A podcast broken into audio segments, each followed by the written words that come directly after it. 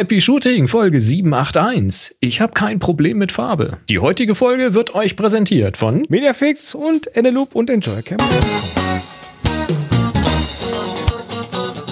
Hier ist eine weitere Ausgabe von Happy Shooting, der Fotopodcast. Jetzt aber. Na, jetzt hast du aber. Moin, Chris. Reingequetscht. Das war knapp.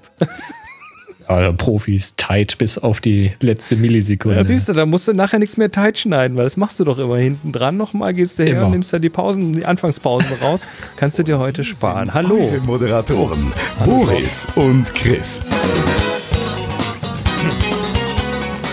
George Nussbaumer übrigens. Immer hart am Rand.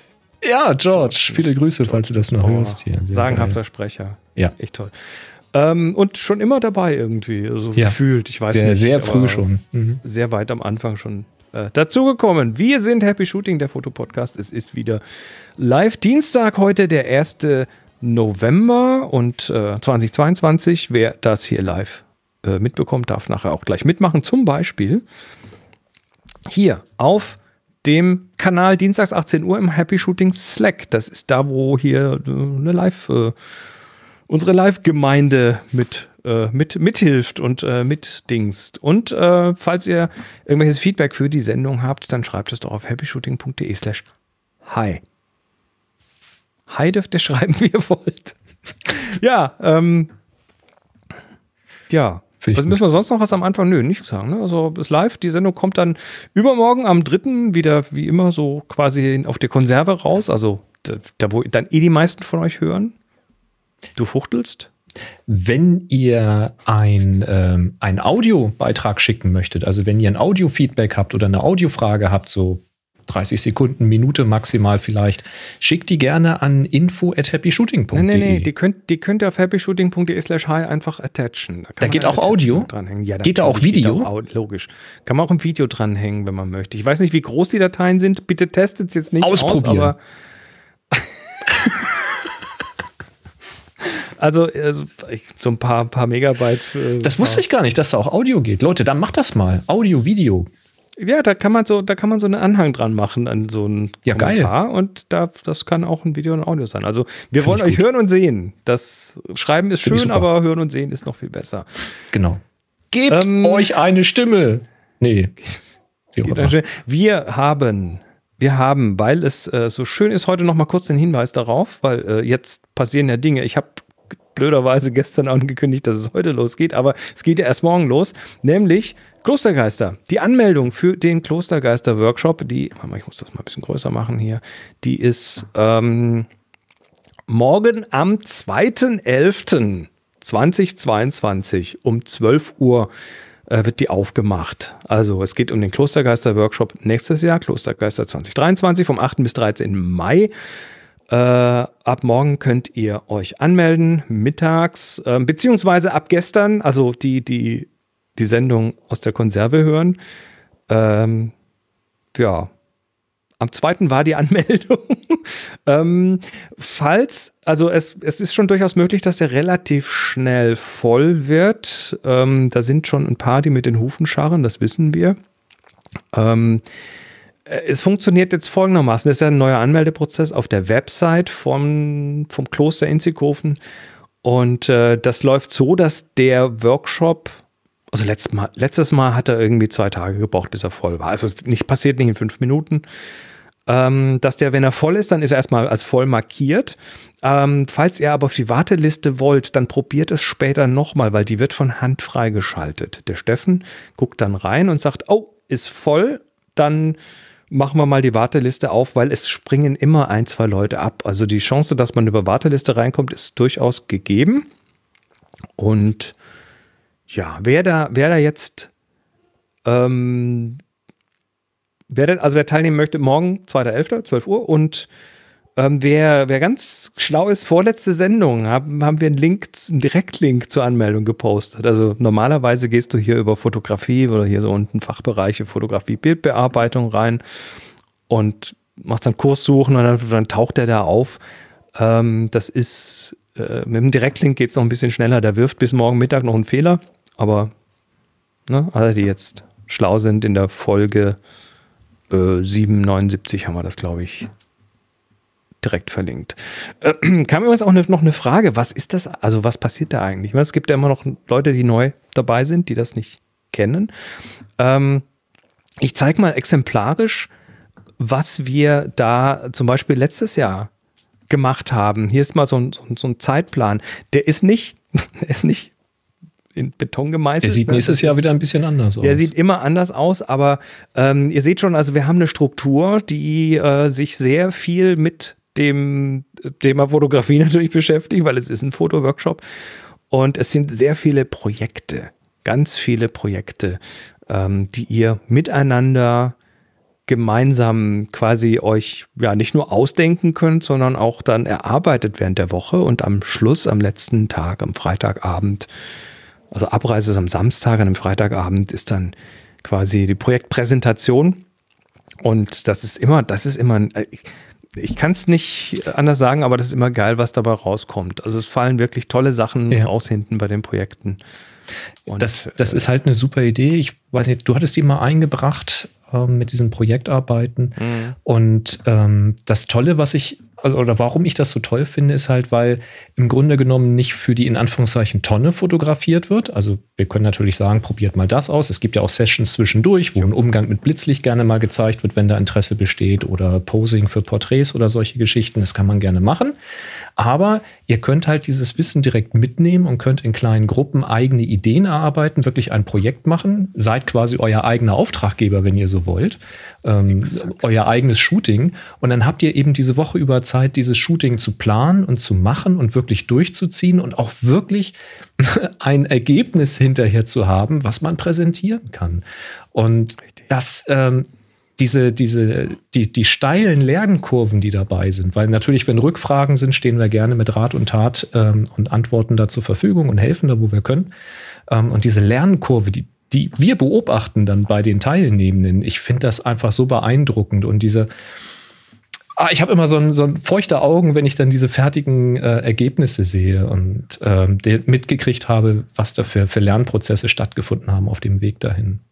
Das ist echt. Es war super. auch interessant, weil, weil wir also jetzt, jetzt ja diesen Workshop jetzt offiziell in die Kloster-Website integriert haben und so weiter. Mhm. Ähm, dann war natürlich auch die Frage, so von, von der einen oder anderen Seite, ja, ist das denn jetzt, also ich, ich habe in die Beschreibung reingeschrieben, es ist für Anfänger und Fortgeschrittene. Mhm. Und die, dann kam die Frage vom Kloster, so, ist das wirklich ein Anfänger? Also geht der für Anfänger? Und dann hat Steffen sich gemeldet, weil der selber sich auch als Anfänger sieht und der hat ja auch schon mal teilgenommen. Der war schon mal dabei. Arbeitet, war schon mal dabei und meinte dann nur sehr laut wohl anscheinend so, äh, Natürlich ist der Anfänger tauglich, ich war ja dabei, hat wunderbar funktioniert. Also traut euch, meldet euch an. Ähm, es ist durchaus, äh, es, es, klingt immer so, oh, da passieren immer so ganz wilde Dinge und so. Ja, es passieren wilde Dinge, aber es ist trotzdem immer, wir haben immer super alle integriert und es gibt dann auch Projekte, die halt in verschiedenen äh, Skill-Levels quasi und ja, Erfahrungslevels ja, ja. abgehen. Also es wir funktioniert haben, in alle Richtungen. Wir haben schon Leute dabei gehabt mit, ähm, mit ganz einfachen ähm, Kameras ohne Wechselobjektiv, mit kleinem Sensor, ähm, wo man eben auch mal lernt, wo sind denn jetzt die Grenzen von so einer Kamera und was kann ich trotzdem damit herausholen. Und hinterher hat man vielleicht eine konkretere Idee, ob man wirklich eine andere Kamera benötigt oder wenn, was denn überhaupt? Was will man denn oh. eigentlich? Und so ein Workshop ist aber eine Ausprobierbörse. Also wenn Absolut. man irgendwas ausprobieren möchte, dann, dann hast du da wirklich äh, Möglichkeiten, auf quasi alles zuzugreifen, ich was es irgendwie gibt. Also schon wieder drauf. Meldet euch an, wir haben den Link in den Show Notes. Äh, 2.11. um 12 Uhr. Super. Ähm, so, was wir jetzt auch schon lange nicht mehr gemacht haben, ist, wir haben schon lange nicht mehr Danke gesagt. Wichtig. Nämlich für eure Unterstützung. Da wären ich lese mal kurz die, ganz schnell die Liste vor. Adi, Alexander, Andreas, Benjamin, C. Markus, Christoph, Clemens, Friedemann, Glenn, Holger, Marcel, Marco, Marc, Martin, Maximilian, Thomas, Peter, Sascha, Sebastian, Stefan, Tobias, Melanie, Wilfried und Natascha. Und äh, die haben alle ein bisschen was entweder in unsere, in unsere Unterstützungskasse geworfen oder sogar einen Dauerauftrag eingerichtet. Und äh, diese Daueraufträge, die haben dann auch ein Textfeld und die lese ich auch mal ganz kurz vor. Alexander, allzeit Happy Shooting. Andreas, freiwillige Solidaritätsabo. Äh, Benjamin, Happy Shooting, Mega Sonder Special Premium Plus Abo. Es gibt nur ein Abo. Es gibt gar kein Abo. Äh, C. falls dem Chris sein Mac wirklich tot ist, ein Tropfen auf den heißen Stein. Ansonsten gönnt euch. Ja, hier alles hilft, alles hilft. Ja. Markus, Happy Shooting, kleine Unterstützung, damit ihr und ich nicht die Lust am Fotografieren verliert. Ähm, Christoph, Unterstützung, Podcast Happy Shooting, Dauerauftrag, Clemens Spende, Friedemann, Vrind Fotografie, Happy Shooting, TFOP, vielen Dank und weiter so. Glenn, monatlicher Beitrag für Happy Shooting, TFTTF etc. 3 zu 1 Happy Spenden. Holger, danke, danke, danke. Dauerauftrag gegen die Schwarzhörerschaft. Marcel, monatliche Spende. Vielen Dank für den tollen Podcast. 3 zu 1 Foto. Marco, ein kleiner Beitrag zur wöchentlichen Fotoinspiration. Marc, mein monatlicher Beitrag zum Dank. Martin Sodele und Jetzetle Griesle aus dem Schwabeländle. Das hat er doch nur da reingeschrieben, dass ich wieder, dass ich wieder hier schwäbeln darf. Äh, das nächste Mal lasse ich dich das vorlesen, Boris. Maximilian, vielen Dank für die vielen Stunden Happy Shooting. Natascha und Thomas, ein kleiner Dank für viele Stunden Unterhaltung und Bildung. Michael, Zuschuss für den Intel-freien neuen Mac. Daumen hoch dafür. Peter, Spende, Happy Shooting. Sascha, ich kann keinen Hyperfokalpunkt berechnen, aber Geld überweisen. Danke, Sascha. Sebastian, 3 zu 1 Happy Podcasting. Stefan, monatlicher Support heißt Danke, Tobias. MacBook RM2 Soforthilfe wieder zwei Daumen hoch. Tobias Happy supporting uh, Dali Prompt, a group of photographers on an Eastern Europe Photo Road Trip. Schauen wir mal, ob wir das nachher vielleicht irgendwie hinbekommen. Tobias und Melanie, 3 zu 1, na, ihr wisst schon, danke. Und Wilfried, Happy Shooting. Ihr seid absoluter Wahnsinn. Vielen Dank. Seid, äh, ja, ihr seid, Moment, ihr seid hiermit belobhudelt. Das hörst du jetzt nicht, Boris. Aber Leider nein. Und damit auch die Podcast-Hörenden nicht. Äh, das. Ihr müsst euch jetzt ein vorstellen. Und zwar genauso. Moment, das singen eigentlich mehrere. Jetzt müssen wir beide. Achtung. Siehst du? Funktioniert doch. Sehr schön. So, wir haben noch ein Follow-up. Interessantes Follow-up. Und zwar, mhm. ähm, Mona hatte letztes Mal was geschrieben über ihr ähm, iPhone und dass sie auf dem Lockscreen über diese Widgets, die jetzt bei iOS 16 drauf sind. Übrigens, ne, alle Android-User lachen sich jetzt wahrscheinlich tot, weil die ist auch in Ordnung. Immer. Kann man machen. Aber bei iOS war das ja bisher nicht möglich, vom Lockscreen eine andere Kamera zu starten als die eingebaute. Es war möglich, aber über einen Umweg. Du konntest so einen Shortcut ähm, du konntest einen Shortcut einrichten, der guckt, ob die Kamera-App gestartet wird, die eingebaute, und dann eine andere startet. Äh, ist aber viel, viel durch die Nase gebohrt und dann kannst du die normale Kamera-App nie wieder starten, weil es immer eine andere losgeht und musst den Shortcut wieder wegmachen. Ist doof. Und dann hatte ich letztes Mal fälschlicherweise, wahrscheinlich habe ich mich verlesen, gesagt, ja, dann kann man ja damit jetzt irgendwie alle, da gibt es jetzt eine Möglichkeit, alle beliebige Apps von Lockscreen zu starten. Ist ich hatte das so verstanden, dass das über. Ich auch, aber das ja. war nicht so gemeint. Dann hat Mona sich nochmal gemeldet, schreibt, hi Boris und Chris, hier ein Follow-up zu meinem Kommentar mit den Widgets auf dem iPhone-Sperrbildschirm. Gemeint war, dass man Pro Camera mit der neuen Funktion unter iOS 16 problemlos als Widget auf den Sperrbildschirm liegen kann. Vorher hatte ich die App per Kurzbefehl auf den nativen Kamera-Button gelegt, was extrem doof war, wenn ich tatsächlich mal die iPhone-Kamera-App nutzen wollte. Da muss man nämlich den Kurzbefehl deaktivieren. Also, äh, sie hat von Pro Camera geredet und das ist eine Kamera-App. Die haben das und dann die also eingebaut. Ihr eigenes Widget mit. Ne? Die bringt ihr eigenes Widget mit und so. Das heißt, eigentlich muss die Kamera-App das mit dem Widget unterstützen. Ich mhm. gehe mal von aus, dass die Widgets, also kannst du vier, also unter der Uhr auf dem Lockscreen kannst du vier Widgets legen. Mhm. Und ich behaupte mal, das wird eh jetzt so ein sekundärer Launcher werden. Also eigentlich ist das gemacht, um da irgendwelche Informationen, was weiß ich hier, Wetter, Informationen, Börsenkurse, keine Ahnung, irgendwas reinzutun. Mhm. Ähm, ja, das wird, das wird äh, immer mehr für, für das Thema Launchen verwendet. Und dann habe ich das mit Argentum versucht, weil das ist so ab und zu so meine Go-To-Kamera-App, die ich halt mhm. auch starten möchte. Und das ging halt nicht, weil das kein Widget mitbringt. Also die App muss halt ihr eigenes Widget bringen. Sag ich dem, mhm. habe ich den Entwickler geschrieben, sag du, sag mal, kannst du da mal ein Widget zum Launchen einbauen? Und so, ja, es ist schon in Arbeit, kommt noch irgendwann so, also da wird noch was kommen. Mhm. Und dann bin ich aber losgegangen und sagte, das muss doch irgendwie gehen, das muss doch irgendwie gehen. Und dann habe ich Logflow gefunden. Okay. Log L-O-C-K-F-L-O-W, Lockflow, ist eine App, die ähm, äh, mit der kannst du zwei Dinge tun. Du kannst mit ihr Apps launchen oder du kannst Shortcuts launchen. Und ja, du kannst okay. die dann auf den Lockscreen legen als Widget. Das heißt, ähm, dieses okay. Logflow, das muss man, das äh, hat sich hat ein bisschen gezickt. Ich musste irgendwie musste das Phone mal neu starten und dann ist es plötzlich aufgetaucht in der Liste der, der Widgets. Mhm. Und ist ein bisschen mit der Brust durchs, durch den Arm von hinten in den Kopf oder so. Das, also hast, du musst erstmal in der App dann diesen, diesen Launcher einrichten und musst dann auf dem Lockscreen dieses Logflow als Widget reintun und dann da nochmal drauf tippen und dann deinen Launcher auswählen. Und so kannst du halt jetzt verschiedene Apps launchen von, ja. vom Lockscreen. Das heißt, du kannst dir jetzt, ähm, und zwar mit einem Tab, ne? du kannst dir jetzt tatsächlich vier Kameralauncher mit vier verschiedenen Kameras auf deinen Lockscreen legen. Nicht schlecht. Und hast dann zusätzlich noch Zugriff auf die eingebaute Kamera-App durch das Icon rechts unten, rechts unten oder durch einen Swipe nach links. Mhm. Und was, was jetzt natürlich noch interessant ist, dann denkst du, ja, Mist, jetzt, dann habe ich aber dann, ich will aber auch meine Wetterinformationen sehen und so weiter. Nee, nee, nee. Du kannst ja so viel Lockscreens machen, wie du möchtest. Das heißt, du könntest dir jetzt einen Fotografier-Lockscreen machen, so nach mhm. dem Motto, ich bin jetzt unterwegs und da möchte ich jetzt bitte viel fotografieren. Also mache ich mir mal meine zwei Lieblings- oder drei Lieblingskamera-Apps auf den Lockscreen als Widget über Logflow. Und ist völlig egal, ob die das unterstützen oder nicht. Es funktioniert. Ja, weil quasi Logflow seine eigenen Widgets oder ein eigenes Widget Richtig. mitbringt und Logflow Richtig. ist nichts anderes als ein App-Starter. So, ein damit ist genau. quasi eine Brücke geschaffen. Ja, Richtig. Schön. Der, der kümmert sich drum Nette und Idee.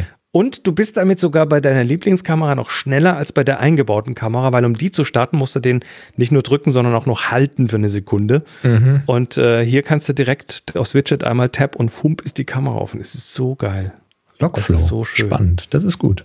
Also Vielleicht endlich für, eine sinnvolle Anwendung für die Widgets für mich, weil ich weiß sonst nicht, was ich damit machen soll, so richtig. Das war für mich so ein echter kleiner Gamechanger, weil ich bin ja oft unterwegs ähm, und sag, also wenn, wenn wir mal Ferien machen oder irgendwo am Wochenende unterwegs sind, wo ich sage, ja, jetzt möchte ich gerne hier mit, mit Kamera XY fotografieren, weil da irgendwie ein geiler Filter drin ist oder weil die irgendwas besonders gut kann. Aber du benutzt sie halt nicht, weil du musst immer das Phone öffnen, dann irgendwo dahin swipen und dann und so. Mhm. Nein, hier ein Tab und Peng. Ist, und nochmal, die, die, äh, die Androiden lachen jetzt, aber ich bin total happy, dass das jetzt hier so äh, ja. funktioniert. Ich sehe gerade, es gibt mindestens mehrere Apps. Es gibt äh, Logflow, ja, es, es gibt Shortflow, es gibt Log-Widget. Also die Idee ja. ist offensichtlich so naheliegend, dass es schon gleich mehrere gemacht haben. Ich bin jetzt mal gespannt, ob Apple sagt, so war das nicht gedacht, wir, ja, wir verbieten weg. das jetzt. Aber, aber du kannst fort. den Apps natürlich nicht verbieten, dass sie ihren eigenen Launcher dadurch damit machen. Ja, sehr schön. Das, das, das, das, da, da würde ich, da würde ich auf die Barrikaden gehen. Da würde ich aber Herrn Cook persönlich schreiben, du. Also einen von den beiden werde ich dann jetzt, oder? Von, von den tausend äh, werde ich mir auch mal einen aussuchen. Vielleicht Logflow. Mal gucken. Tja. Cooler Tipp. Gut, das war's mit dem Follow-up. Äh, lass uns in die News eintauchen. Ja, und zwar hat Sony es mal wieder getan und hat eine neue Kamera vorgestellt. Und zwar den Nachfolger in der A7R-Reihe. Also das ist ähm, die Sony A7 mit der hohen Auflösung. Und da hat sich auch nichts dran geändert. Es ist immer noch eine hohe Auflösung. Es sind immer noch 61 Megapixel, was ich ja äh, ziemlich enorm finde. Viel zu viel. Braucht kein Mensch. Braucht kein Mensch. also wir nicht, aber ja, ich habe mir sagen lassen, es ja, gibt da durchaus brauchen, niemand. sinnvolle Anwendungsbereiche. es ist allerdings, das mag für den einen oder die andere enttäuschend sein, ähm, kein neuer Sensor. Das heißt, es ist der Sensor aus der A7R4 mit 61 Megapixeln. Mhm. Ähm, damit ist er eben auch nicht stacked soweit ich das sehe. Das heißt, er ist nicht besonders schnell, was das Auslesen angeht. Ist also jetzt nicht irgendwie ähm, eine, eine, eine A1 oder sowas, die extrem kurze Synczeiten im elektronischen Modus hat oder äh, diese Rolling Shutter Probleme ähm, mhm. im elektronischen Verschluss. Die hast du halt hier. Ähm, also da keine Änderung. Aber wen das nicht interessiert, der kriegt eine deutlich aufgepeppte A7 R, die Version 5. Da ist nämlich ein neuer Prozessor drin, Beyonce XR, keine Ahnung, diese ganzen Namen sagen mir alles nichts, aber was da eben passiert ist, dass das Ding mehr Power gekriegt hat, also mehr, mehr Geschwindigkeit bekommen hat und damit sind alles, was oder soll alles, was die Kamera automatisch macht, sämtliche Automatiken einfach nochmal drastisch verbessert worden sein, weil einfach mehr Operationen in einer Sekunde durchgeführt werden können.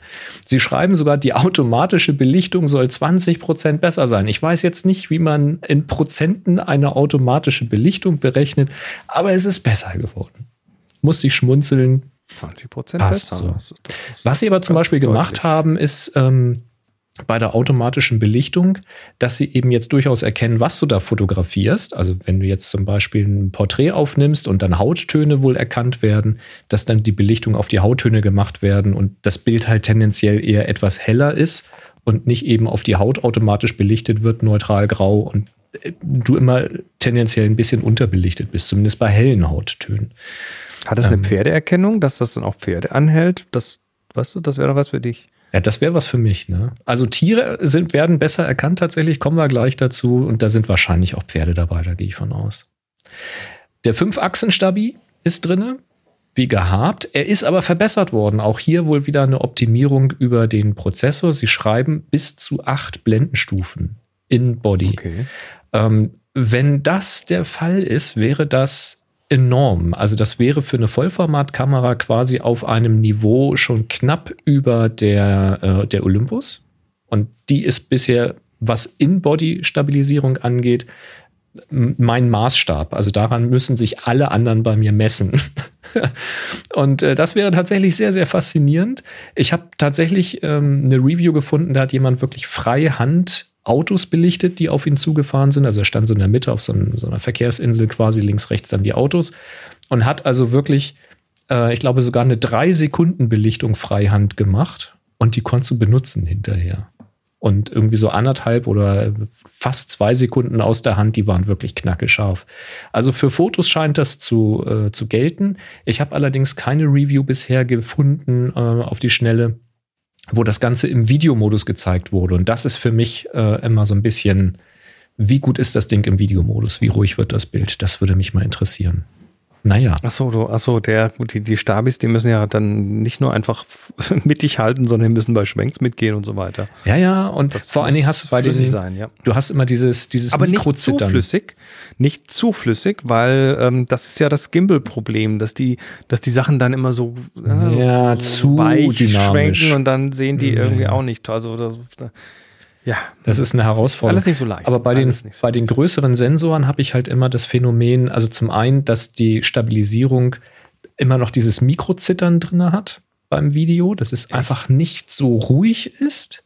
Und sobald du halt eine etwas längere Brennweite dran hast, also da reden wir so von 100 Millimetern dann aufwärts, ähm, der Effekt nicht mehr so doll ist. Das können sie dann einfach nicht mehr mit dem Innenbody. Und von daher, das würde mich jetzt bei der Sony interessieren, sollte jemand von euch da Zugang äh, dazu haben.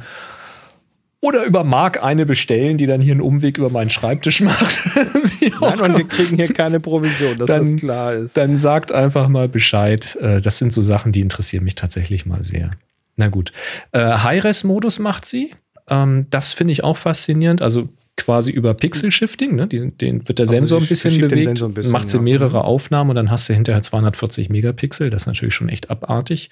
Allerdings wird es nicht in der Kamera zusammengestitcht, sondern das musst du mit der Edge-Software am Desktop machen. Wie schnell ist so ein High-Res-Bild? Ist das, macht das das Wupp? Ja. Oder macht das das klack, klack, klack, klack? Ja, je nachdem, wie lang die Belichtungszeit ist. Aber das geht tatsächlich schnell. Okay. Aber ähm, kannst du das kannst du ein High-Res aus der Hand machen?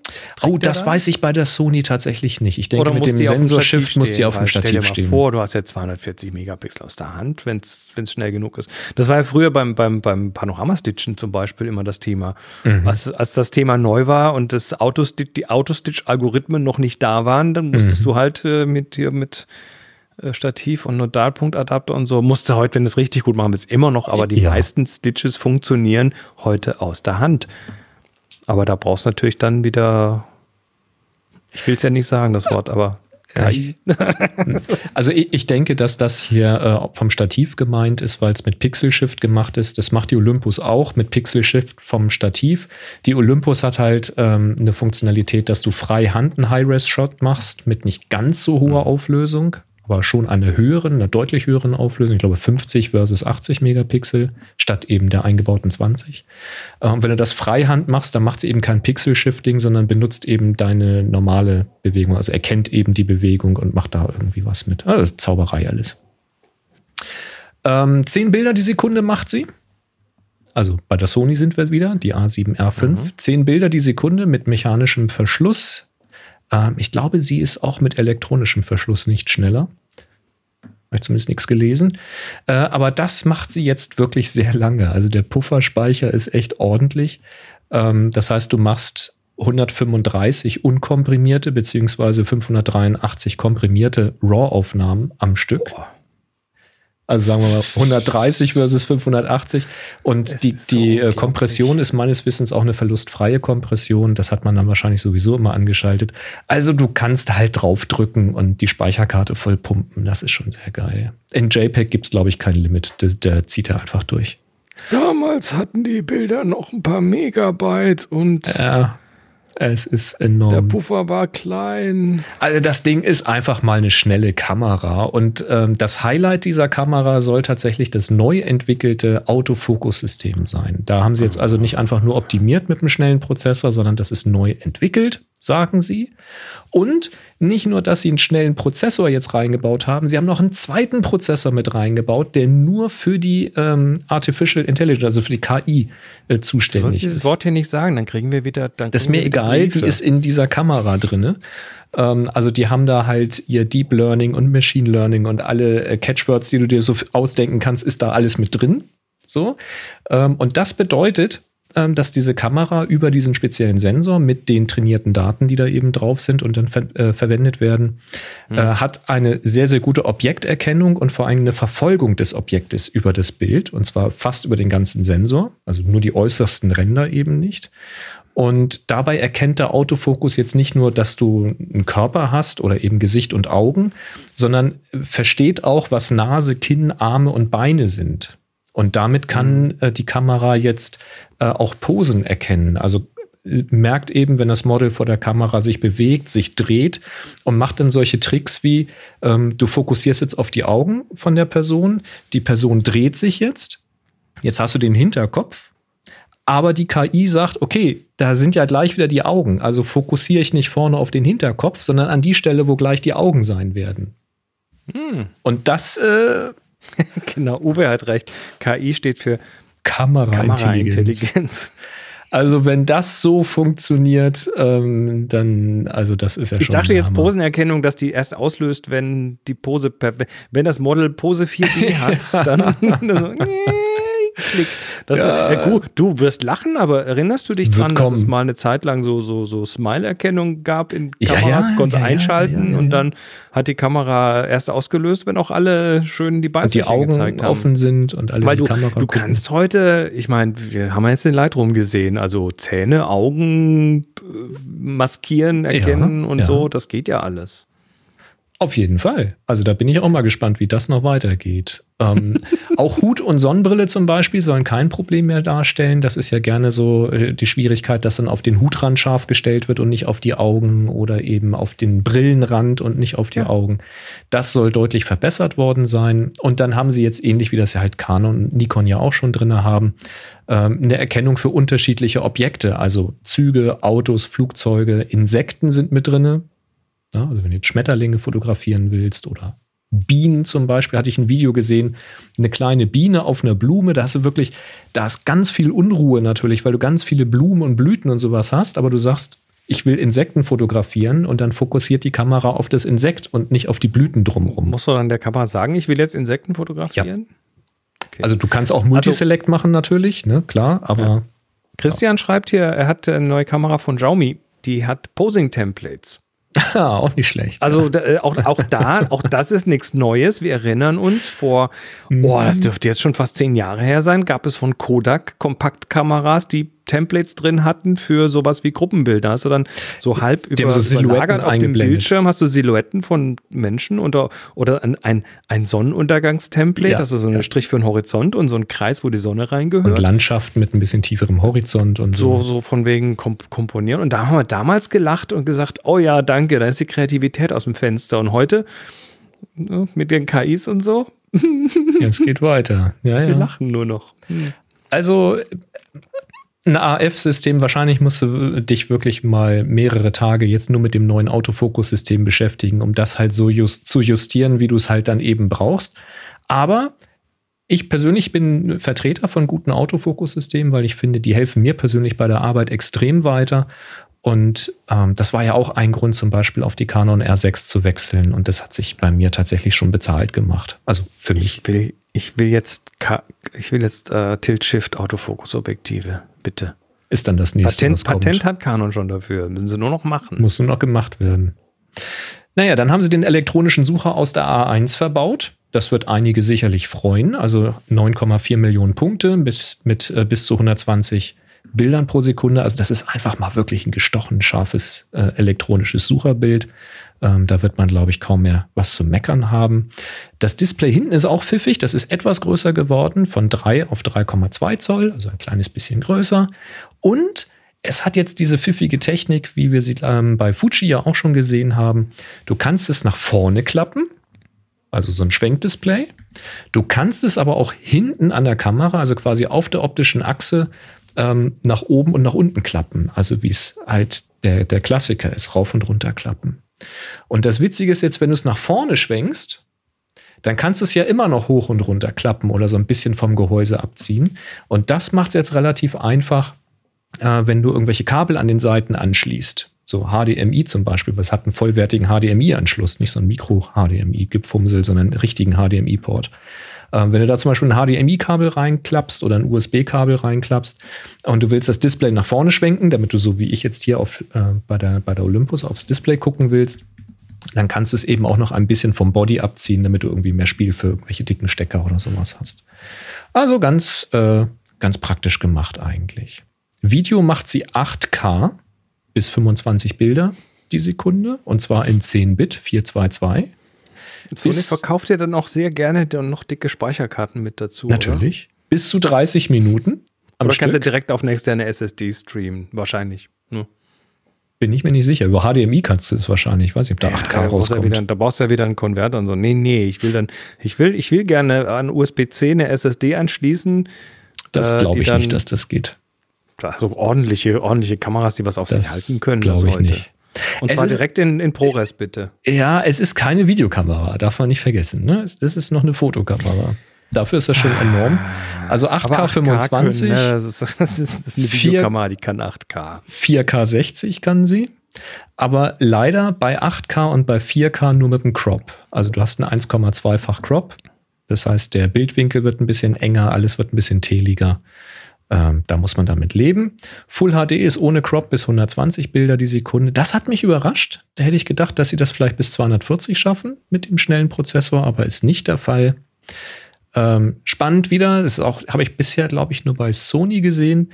Ähm, zwei Kartenslots und zwar Mhm. zwei Dual-Slots. Das heißt, du kannst da CF Express Typ A reinstecken oder SD mit UHS 2. Ah, Ich, ich, sorry, ich, ich hatte gerade zwei Dual-Slots und dachte, du kannst in zwei Slots jeweils zwei Karten packen und hättest dann vier Slots. nee, jeweils eine Karte, aber beide also Formate. Universal-Slots, die, die Ja. sowohl das eine als das andere. Weil die Okay. SD ist halt ein Stückchen kleiner als die CF Express Typ A und dann ist eben in dem Slot sind quasi nochmal extra Kontakte für die SD-Karte. Ich finde das total abgefahren. Ist das, ist das, äh, ist das dann auch gewährleistet, dass du, irgendwie muss die, die sind ja so mechanisch kodiert, diese Karten, dass du die auch nicht falsch rum reinstecken kannst und so weiter. Mhm. Geht das dann auch mit äh, diesen Universaldingern und so weiter? Ja, ja, natürlich. Oder ist das so ein Gemurkse wie, ähm, hast du mal diese USB-A-Stecker gesehen vom China-Markt, die du in beide Richtungen einstecken kannst? äh, habe ich sogar. Ja. Ich, ich fand das immer ziemlich murksig. Ich habe eins, sagen. geht super. Echt? Ja, von Teasy, glaube ich, oder so. Okay, okay. Habe ich eins, äh, was ne- auf der USB-A-Seite in beide Richtungen passt und auf der Micro-USB-Seite in beide Richtungen passt. Was, das geht auch? Ja, Ach du Scheiße. total praktisch. Gerade bei Micro-USB total praktisch. ja, das hat sie. HDMI-Out, wie gesagt, USB-Streaming ohne zusätzliche Treiber, also per USB äh, anschließen. Äh, USB-C meine ich sogar, ähm, einfach an den Rechner anschließen und dann als Webcam benutzen. Also äh, Webcam-Support ist mit drinne. Und sie wiegt so knapp über 200, äh, 720 Gramm, einsatzbereit mit Akku und Karte. Das ist schon ganz ordentlich. Das ist- Jetzt kommt so ein bisschen der Hasenfuß. Ne, ist ab äh, Mitte November 2022 verfügbar und kostet schlanke 4.500 Euro. Ah, Menno, eine Kamera, die 8K kann, die kann doch nicht so teuer sein. Mann. 61 Megapixel. Rattenschnelle Kamera. Also das hat alles seinen Preis. Ähm, äh, es ist halt immer so die Frage, braucht man es, braucht man es nicht? Ähm, ja. Ich glaube, wenn es Hobby ist, ist auch egal, was kostet. Wenn man das Geld dann hat, dann gibt man das aus für sein Hobby.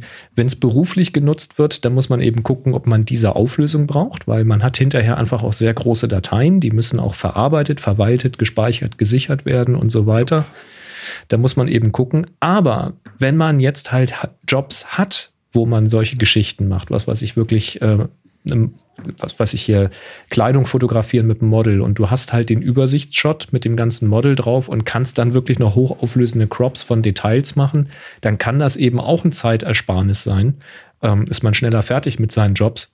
Also es wird schon Leute geben, die wissen, warum Ja. sie das brauchen. Auch, auch im Videobereich. Ich meine, du hast Klar. heute relativ viele Geschichten, wo du mit einer Kamera schießt und dann halt tatsächlich, äh, wenn du mit 8K schießt, kannst du halt mal locker auf 4K reinkroppen und hast immer noch eine geile Auflösung. Ja. Also, ich, ich finde es spannend, was Sony da halt raushaut. Das muss man ihnen einfach zugute halten. Die hören nicht auf. Also diese A7-Reihe, das fand ich damals schon erstaunlich mit diesen drei Reihen, ne, lichtempfindlich, normal und hochauflösend. Und jetzt ist halt die fünfte Version der hochauflösenden da und äh, ist quasi so schnell wie seinerzeit die mit der niedrigen Auflösung. Also das ist schon wirklich enorm. Auch der Verschluss ist irgendwie auf, ich weiß nicht, wie viel zig hunderttausende, halbe Million Auflö Auslösungen irgendwie ausgelegt. Das ist, es ist, es ist, es sind Moment, verrückte Zeiten. Auslösung, geht ja, ist, ist, ist die, Kam die Videokamera mit klackert da der, der, Ja, ganz Zeit, genau. oder was? Warum braucht man sowas? Also, stell dir mal vor, das ist halt dann so ein Nähmaschinengeräusch. Ne? Ja, wie, Das, wie die äh, Super 8 damals immer so. Weißt du? Zwölf Bilder die Sekunde. Ach nee, es sind schon geile Zeiten. Olympus, Entschuldigung, OM Systems hat natürlich auch was Neues rausgebracht und zwar die OM5. Also nach der OM1 ist jetzt die OM5 da, Micro Four Thirds. Ist ja auch ein Format, was ich wirklich sehr gerne habe. Benutze ich hier gerade, hier für, den, für die Aufzeichnung. Müft. Ein Müft. Ein Müft, ganz genau. Und ähm, ja, jetzt ist, glaube ich, das Thema äh, Umstellung auf UM System, also von Olympus auf UM System, ist jetzt durch, weil jetzt gibt es eben auch keine EM5 mehr, jetzt ist die OM UM5 System da. drauf hier. Ganz Steht genau. Oben vorne auf der Kamera drauf. Schade, Olympus hatte einfach mehr, hat schöner geklungen als OM System. Natürlich. Ne, das ist Die einfach Marke ein haben sie also quasi nicht mitgekauft für die Kameras. Richtig. Wahrscheinlich war das zu teuer. Jetzt ist es OM System und äh, ja, damit ist die 5er da, also die 1er ist schon raus, jetzt ist die 5er da, konsequent durchgezogen. Leider, leider hier keine großen Überraschungen. Also ich denke, das ist jetzt wirklich eher noch der Umschuldung ähm, auf den, ja, auf die Ausgliederung dieses Firmenbereiches geschuldet. Wir sehen eine Technik, die von der OMD EM1 Mark III entliehen ist. Ich schaue gerade rein. Und das Gehäuse ist eher das der EM, ähm, der EM5 Mark III. Christian sagt, vielleicht gibt es ja bald Sticker von Olympus, die man dann so drüber ja. Ja, du, ich kenne da so ein paar chinesische Kann man. Händler, die haben da kein Problem, sowas zu machen. ja. Ansonsten klebt man das eher ab, man will ja keine Werbung laufen. Ist dann auch egal, was drauf ist. Also wir haben den Sensor, wir haben den Prozessor und wir haben das Autofokussystem von der EM1 Mark III. Und mhm. das ist durchaus ein gutes. Also damit habe ich schon ähm, auch Hochzeit begleitet und auch mehrere Familienfeiern begleitet. Das ist wirklich gut. Wir reden also vom Micro Four Third, 20 Megapixeln mit 121 Phasen, Autofokus, Kreuzsensoren. Und das, das funktioniert schon wirklich gut. Okay. Ähm, wir machen äh, die Kamera macht 30 Bilder die Sekunde mit dem elektronischen Verschluss. Sie macht 10 Bilder mit dem mechanischen Verschluss. Also sie ist auch wirklich schnell. Und mit dem mechanischen Verschluss, also 10 Bilder die Sekunde, schafft sie 150 RAWs am Stück. Das sollte reichen für eine Sequenz. Bis der Puffer voll ist. Ja. Mit dem elektronischen Verschluss, mit den 30 Bildern die Sekunde, ist allerdings nach 18 RAWs Schluss. Das heißt, eine halbe Sekunde. Das ist das dann schon. ich jetzt nicht. Ist einfach, der Puffer ist zu klein. Ist einfach, die kann nicht so schnell wegspeichern, der Puffer 18. ist zu klein. Hast eine halbe Sekunde, hast du 30 Bilder. Also, ja, machst halt 18 Bilder in einer halben Sekunde. Ist auch kein Thema. Ja, kann man mal Passt machen. alles. Ja, man muss ja auch hinterher wieder aussortieren. Und jetzt kommt es eben, der 5-Achsen-Stabi ist hier drin äh, eingebaut. Ähm, man redet von 6,5 bzw. 7,5 Blendenstufen, je nachdem, ob man den CIPA-Test oder eben die Aussage von UM Systems nimmt. Ich denke, das hängt jetzt wieder sehr davon ab, was für Objektive dann wieder drauf sitzen und so weiter. Aber ich kann halt aus eigener Erfahrung bestätigen, dass das wirklich der Maßstab von In-Body-Bildstabilisierung ist. Ähm, und zwar auch mit Teleobjektiven, weil einfach der, dieser Bewegungsspielraum, also wie weit sich dieser Sensor bewegt und wie schnell er das tut, ist einfach unfassbar großartig. Das heißt, selbst wenn da ein 100 Millimeter drauf ist, was ja einen Bildwinkel von 200 Millimeter am kleinen Bild entspricht, stabilisiert das Ding so gut, dass du da wirklich durchguckst und ein ruhiges Bild hast. Ähm, äh, Wahnsinn. Und das habe ich noch bei keinem Vollformat gesehen. Deswegen auch hier einfach sehr, sehr gut. Und hier haben wir es ähm, High-Res-Shot, 50 Megapixel freie Hand oder eben vom Stativ oh. mit Sensorshift äh, 80 Megapixel. Und zwar im Gegensatz zur Sony wird das Bild hier in der Kamera gestitcht. Das heißt, du hast die, fertig, das, die fertige Aufnahme ähm, im hohen Format und ich glaube sogar in RAW. Mhm. Also das ist äh, ganz angenehm. Dann haben sie die Kamera, das finde ich gut, sie haben sie geschützt. IP53 ist die Angabe, Schutz gegen Staub und Spritzwasser. Müssen wir jetzt nachgucken. Die 5 ist, glaube ich, Staub gegen Eindringen schädlicher Mengen. Ähm, was die 3 ist bei Wasser, weiß ich nicht. Das wird nur Spritzwasser sein, also kein Untertauchen. Aber immerhin wetterfest. Finde ich gut. Bei minus 10 Grad Celsius auch noch betriebsbereit, wird also damit so ein bisschen als Outdoor-Kamera so verkauft.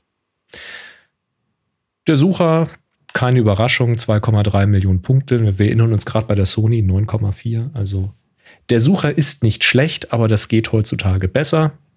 Ah, weniger Sucherpixel heißt auch äh, weniger Processing und damit weniger Akkuverbrauch. wahrscheinlich wieder länger und so weiter. Ganz genau, das wird alles zusammenhängen. Display, keine Überraschung, Schwenkdisplay halt, wie man es kennt. Ähm, 414 Gramm mit Akku. Der BLS 50 ist drin, ist auch bekannter Akku, finde ich auch sehr gut. Ähm, nicht so schön finde ich, es gibt nur Micro-USB. So viel zum Thema mal bei Teasy gucken nach einem äh, Micro-USB-Kabel, was in beide Richtungen dran passt, sonst wird man wahnsinnig. Äh, und nur USB 2.0, also man sollte die Bilder darüber auch nicht übertragen. Das geht dann schneller mit dem Kartenleser, wenn man die Karte rauszieht. Dafür macht sie 2.0 echt, das ist ja, jetzt aber alt, das ist aber echt das, alt. Ja, die haben einfach keine neue Technik eingebaut. Das ist die alte Technik mit einem neuen Label. Die haben einfach ein bisschen von der EM1, ein bisschen von der 5, aber nichts Neues gemacht. Okay. Ja. Webcam macht sie. Also über USB anschließen, als Webcam nutzen, ohne zusätzliche Treiber. Das haben jetzt wirklich viele Hersteller gemacht äh, in Pandemiezeiten und ich äh, begrüße das. Das ist wirklich sehr, sehr gut. Also wenn, wenn, die, wenn, wenn, wenn dieses Virus ein positives hatte, dann war es, dass die Leute ein bisschen mehr in die, mhm. in die äh, bisschen mehr in diese Videotechnik investiert haben. Seien es nur die Hersteller, aber ja. Das ist wirklich gut. Video macht sie 4K bis 30 Bilder die Sekunde, Full HD mit 120. Beides ohne Zeitlimit. Also offensichtlich sind auch diese Lizenzrechte für Import und Videokamera, das scheint irgendwie abgelaufen zu sein. Das sehe ich jetzt bei allen, dass da kein Zeitlimit mehr dran hängt. HDMI-Haut hat sie auch, aber wie hier meine auch mit Micro-HDMI-Anschluss. Das ist ein Anschluss, den, den kann man schon mal benutzen, aber wenn man das im rauen Alltag irgendwie jeden Tag rein und rausstecken muss, möchte man das nicht haben. Da kann man sich mit, mit Sucro irgendwas drum rumbasteln, dass das nicht ja, sonst, oder so. Sonst ist das Ding nach einem Vierteljahr am Arsch. Also, äh, das ist ein ganz schrecklicher Anschluss. Was Olympus halt hat, im Gegensatz zu allen anderen und was ich wirklich bei Canon auch schon vermisse, ähm, diese Live- ähm, Modi, also Live Bulb, Live Composite, Lifetime. Das sind halt so, also Live Composite zum Beispiel funktioniert so, dass eine Belichtung, die man eingestellt hat, äh, in dem Menü dann gemacht wird. Das kann eine lange, das kann eine kurze Belichtungszeit sein. Und dann werden immer wieder Aufnahmen gemacht mit derselben Belichtungszeit und die werden halt in der Kamera komponiert, sodass bei Live Composite nur die helleren Bildteile rüberkommen. So kann man eben zum Beispiel Sternspuren machen oder Lichtspuren machen, Paint, Light Painting machen und kann selbst in der Dämmerung, in der Abenddämmerung, eine Aufnahme machen, wo die Abenddämmerung dann eben eine Abenddämmerung bleibt und nicht überstrahlt nach 30 Sekunden oder eine Minute und man trotzdem ein tolles Line Painting gemacht hat. Das ist ah, das ist so toll. Ähm, oder ja, du hast das sehe ich, das sehe ich immer auf den Workshops und äh, mhm. äh, das, das, das, das beweine ich immer sehr deutlich, dass ich sowas nicht kann mit meinen Kameras. Ja, wir müssten es manuell machen mit den anderen Kameras. Also du kannst natürlich Serienaufnahmen machen und dann hinterher in Affinity Photo ja, oder du Photoshop hast halt, Du hast halt diesen extra Schritt hinten dran. Richtig. Und, musst, musst, und du siehst wissen, das Ergebnis tust, nicht ne? vorher, genau. Ja. Und das ist live zugucken, wie das Ding entsteht auf dem Display. Ich weiß nicht, ob äh, Olympus und damit jetzt OM System da Patente drauf haben und andere das deswegen nicht machen. Ähm, das ist wirklich, also das ist herausragend. Wenn man sowas macht, holt euch so eine Kamera. Ich kann es euch nur ans Herz legen. Das, das macht so einen Spaß. Und es ist auch ein simulierter ND-Filter drin, bis zu 16-fach. Das ist halt ähm, auch hier natürlich ein, ein mit Rechentricks gemachter ND-Filter. Der ist halt so für ruhiges Wasser, für, für Wasserfälle und solche Geschichten gedacht, wenn die weich aussehen sollen. Das ist jetzt kein ND-Filter, der dazu gedacht ist, um bei viel Licht mit offener Blende zu arbeiten. Das leistet der nicht er simuliert halt längere Belichtungszeiten, um solche, ja, um verschmierte Bewegungen hinzubekommen. Mhm. Auch ein interessantes Feature, ähm, was man gerne mal benutzen kann. Tja, was nicht dabei ist, ist das neue Menü der OM1. Bei der OM1 haben sie die Menüstruktur und den, den Look des Menüs überarbeitet. Das haben sie bei der OM5 nicht gemacht. Das verstehe ich nicht so ganz. Und äh, es ist kein USB-C dabei, sprachen wir schon drüber. Es ist Micro-USB und USB 2.0. Das ist, Leute, wir haben 2022. Das muss jetzt auch nicht sein. Dafür gibt es das Gehäuse aber, wenn man möchte, auch in Retro-Silber. Ja, also silber-schwarzer Body oder Haben eben. extra für dich gemacht. Ja. Also nur für dich gemacht. Jetzt brauche ich aber keine mehr. Äh, oder ganz in schwarz, geht natürlich auch. Ich finde ja persönlich die silbernen sehr, sehr schick. Ich weiß nicht, ob das jetzt wieder so ein Silber-Silber ist, wie die EM1 Mark I seinerzeit, oder ob das eher so ein Grau-Silber ist. Das weiß ich nicht. Muss man sich mal angucken. Auch diese Kamera Mitte November 2022 verfügbar für 1300 Euro, der Body, oder 1700 Euro mit dem 12 bis 45 Blende 4, was also im 24 bis 90 entspricht. Ja, ja, schön. Also grundsätzlich sicherlich eine tolle Kamera, aber wer jetzt schon, was weiß ich, eine EM1 hat oder sowas, das ist nur ein Upgrade wert, wenn man einen kleineren Body braucht. Ansonsten ja. vielleicht doch noch mal auf die nächste Generation warten. Gut. Sehr schön. Das waren die News. Kommen wir zum ersten Thema. Das hat uns ja, das habe hab ich aus verschiedenen Ecken jetzt schon mitbekommen und äh, der Arne hat uns geschrieben. Hallo, ich habe das gestern äh, gerade gelesen. Selber nutze ich keine Adobe-Software und zwar geht es darum, dass Pantone oder Pantone, wie man hier in Deutschland so schon sagt, Pantone-Farben jetzt scheinbar extra lizenziert werden müssen. Ich weiß nicht, ob das bei euch schon angekommen war. Wenn das schon bekannt war, könnt ihr den Kommentar ja einfach wegschmeißen. Nein, schmeißen wir nicht weg. Das Thema ist gerade aktuell und zwar, ja, ist es tatsächlich so, dass man, äh, wenn man bestimmte ähm, Colorbooks in Adobe-Produkten verwendet, nämlich Pantone äh, Colorbooks, dann kann es sein, dass man alte Dateien öffnet und dann sind plötzlich irgendwelche Farben schwarz. Die tauchen nicht mehr auf. Das ist eine Änderung, die ist äh, 2021 schon angekündigt worden von Adobe, ähm, dass sie das Pantone-Farbsystem zumindest zum Teil rauswirft. Mhm. Ähm, wer, wer Pantone nicht kennt, also Pantone ist ein, na ich sag mal, Farbsystem. Es ist so ein Industriestandard, ähm, was sich so im Bereich von, naja, es geht um Color Matching, es geht darum, ähm, wenn man Produktdesign macht oder Produkte macht, dass man hinterher dann tatsächlich sich sicher sein kann, dass die Farbe, die der Designer äh, gewählt hat, dann auch wirklich auf dem Produkt landet. Ne? Mhm. Und äh, Pantone macht das unter anderem dadurch, dass sie dir sehr teure solche Colorbooks verkaufen. Also das sind dann tatsächlich physische, bedruckte ähm, Bücher in verschiedenen Papierqualitäten. Da gibt es dann eben CMYK beschichtet, unbeschichtet, metallisch beschichtet, was weiß ich alles. Und äh, da kannst du dann schon mal für so eine komplette Sammlung, glaube ich, so 10.000 Dollar hinlegen. Also ist richtig Oha. teuer, das Zeug. Das war mir nicht Aber klar. dafür garantieren die dir, äh, dass, dass du dass du die gleichen Farben hast wie der Designer oder die Designerin. Ne? Du hast, äh, wenn du in der Produktion bist ähm, und das diese Swatches hast, also diese, diese Dinge hast, dann sind die alle auf dem gleichen hohen Qualitätsniveau, haben ja. dann eben die Farbe Pantone 2344, keine Ahnung, irgendwie Nummern und auf die Weise lässt sich dann tatsächlich vergleichen, ob das, das auf dem ja, Papier so rauskommt. Das ist ja genau das Ziel. Wenn du jetzt ein Firmenlogo oder sowas hast und du willst halt genau deine genau. Firmenfarbe haben, dann kannst du der Druckerei den Pantone-Wert sagen und die Druckerei weiß dann schon, ähm, auf welchem Papier sie wie arbeiten müssen, damit genau dieser Farbton hinterher rauskommt. Genau.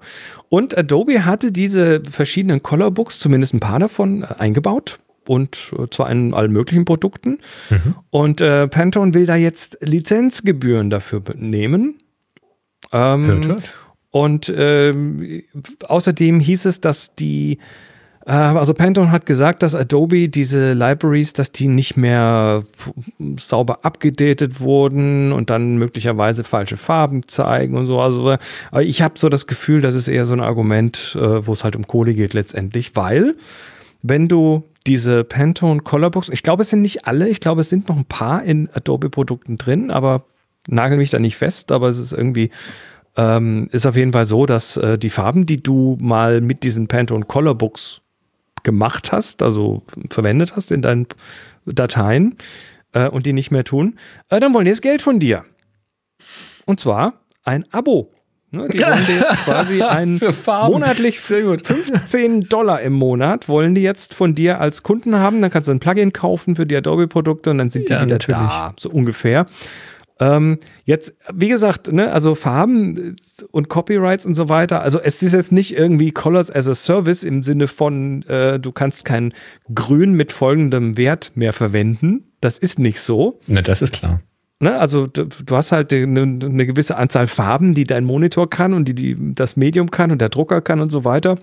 Und natürlich kannst du jede Farbe verwenden, aber solltest du diese Farbe eben aus einem Pantone Colorbook genommen haben, was jetzt nicht mehr lizenziert ist von Adobe, äh, dann musst du dann entweder einen passenden Farbwert finden oder wenn du in diesem Pantone-System weiterarbeiten möchtest, musst du dir dieses Plugin holen. Ja, da steht halt an der Farbe dann nicht RGB dran, also das wahrscheinlich auch vermute ich. Ja.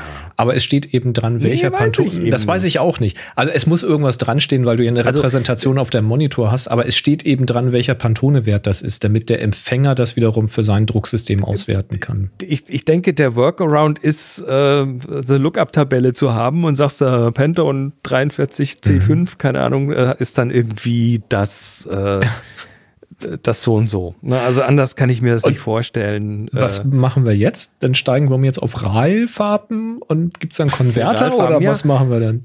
Ist auch ein Farbsystem. Ja, na klar. Naja, oder, oder du gehst halt her und nimmst Hexwerte und sagst dir, okay, das ist die, das ist die ja, äh, aber dann musst C3, du schon B5, A, A12, ja, dann, A4. Dann musst du aber schon wieder das Farbmanagement mit drin haben und wissen, Natürlich. wie die Druckerei arbeitet, mit welchen Profilen und dann hast du wieder Probleme. Und, ah. Richtig. Naja, also das ist ja, Pantone halt. Die, ja, die, die, wollen Kohle sehen. Die wollen jetzt auf ein Abo-Modell umsteigen, weil da kann man mehr verdienen. Das ja. ist meine Interpretation. Des Und ich denke mal, den, den, den großen Anwendern, denen wird das egal sein. Die werden das einfach bezahlen, weil es denen einfach sehr, sehr viel Zeit spart. Ich sehe das bei Tanja im, im Unternehmen. Die haben nämlich genau diesen Fall, dass mhm. sie immer wieder das Firmenlogo auf verschiedene Dinge drucken müssen, was weiß ich, in Zeitungen, in Anzeigen, auf für Messen, auf irgendwelche Aussteller und dann hast du halt Untergründe, das, das kann so, so ein ähm, laminierter Pappuntergrund sein oder das kann ein Kunststoffschild sein. Und da kannst du nicht sagen, hier ist der, der, äh, der Rotton, der da jetzt drauf gedruckt werden soll, der sieht immer anders aus, sondern du musst dann wirklich der Druckerei sagen, ich will, dass das hier Pantone oder RAL äh, XY ist. Mhm. Und ähm, dann hast du nämlich zum einen eine sehr hohe Gewissheit, dass du das bekommst, was du bestellt hast, wenn die Druckerei ihren Job macht. Was im Übrigen nicht selbstverständlich ist. Es gibt da draußen sämtliche Druckereien, die nicht wissen, wie Drucken funktioniert. Also außer wie man Farbe auf irgendeinen Träger oh, bringt. Tust du denen aber unrecht? Nein, denen nicht. Ähm, ich weiß, dass es, dass es auch viele da draußen gibt, die wirklich wissen, was sie tun, aber es ist erschreckend, wie viele Leute es gibt, die sagen, ach, ich mache jetzt mal drucken. Wie schwer kann das schon sein? Ähm, ja, es ist sehr schade. Nee, aber wenn die Leute wissen, was sie da tun, dann kriegst du das auch.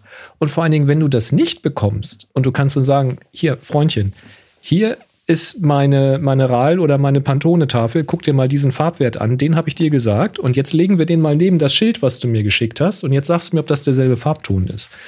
Und wenn das nicht derselbe Farbton ist, dann machen die das so lange, bis das der Farbton ist, weil den hast du bestellt. Ähm, das hat also durchaus Vorzüge ähm, so ein System. Weil ansonsten sagen sie nämlich, ja, das sind die Farben, die sie uns geschickt haben. Nicht wahr?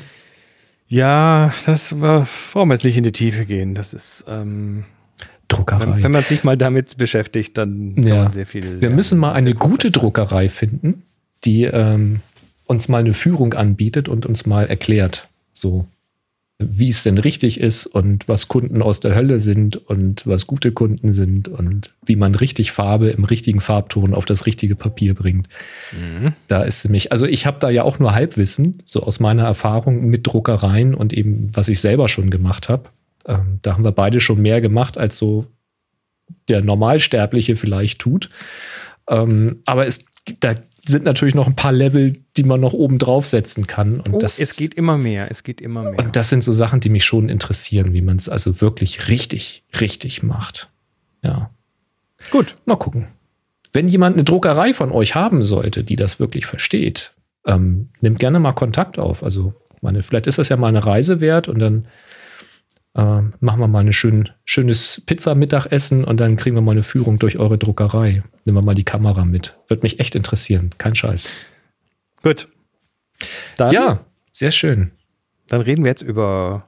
Äh, dann müssen wir jetzt ein paar Rechnungen bezahlen. Deshalb oh. reden wir jetzt über. Ja. ja. Happy Shooting, der Fotopodcast. Werbung. Wir werden wieder unterstützt von Enjoy Your Camera. Das sind die mit dem Fotozubehör. Und ihr bekommt auf jede Bestellung 5%, wenn ihr den Code Happy Shooting 2022 ähm, verwendet. Der Lothar hat uns geschrieben, feed über, über happyshooting.de slash hi hat er uns geschrieben, hallo ihr beiden, ich muss an dieser Stelle ein großes Lob an Enjoy Your Camera aussprechen. Ich habe mich auf der Fotopia in Hamburg an deren Stand für die Produkte von Peak Design interessiert und nach einem Messerabatt gefragt. Hm, den gab es leider nicht, aber als ich dann den Code Happy Shooting 22 genannt habe, war es kein Problem, den Rabatt zu bekommen. Ich bin jetzt Besitzer des Slide Light und der Klatsch, beides bei euch in der Sendung gesehen. Zusätzlich Geil. noch zwei Easy Rapper obendrauf. Bin mega happy. Vielen Dank an Happy Shooting und Enjoy Your Camera. Ja, super. Danke, Lothar, dass du uns das geschrieben hast. Super. Ähm, heute und danke an Enjoy Your Camera, dass ihr da reagiert habt. Ja, das machen die, das machen die gut. Also mit den Gutscheinen und so, das funktioniert gut. Ähm, ja, aber das ist nicht das Thema heute, sondern wir wollen ganz kurz mal über Gomatic reden oder Gomatic. Hm. Ähm, Gomatic äh, ist ein Hersteller von Taschen, Rucksäcken und so weiter. Die haben ein sehr interessantes System und zwar ähm, ist das war ursprünglich das so ein Crowdfunding-Projekt entstanden. Äh, und zwar haben die angefangen mit ähm, Nomatic. Nomatic und Gomatic gehören zusammen und Nomatic macht ein Portemonnaie. So ein kleines, handliches. Und ich habe festgestellt in, in Vorbereitung dieser Sendung, dass das das Portemonnaie ist, was ich seit Jahren verwende. Nein. Das ist so, so hoppla, weil ich habe mir das, ich habe, das ist das geilste Portemonnaie für mich. Also funktioniert für mich sehr gut. Auf jeden Fall ist das jetzt, also Gomatic sind die gleichen Leute. Ähm, die, ja, also, wie gesagt, so mehrere Crowdfunding-Kampagnen schon gemacht haben und dann eben so ja, Produkte in Hunderttausenden von Menschenhänden gelandet sind. Ähm, Zielgruppe natürlich äh, wir, ne, von die Fotografierenden.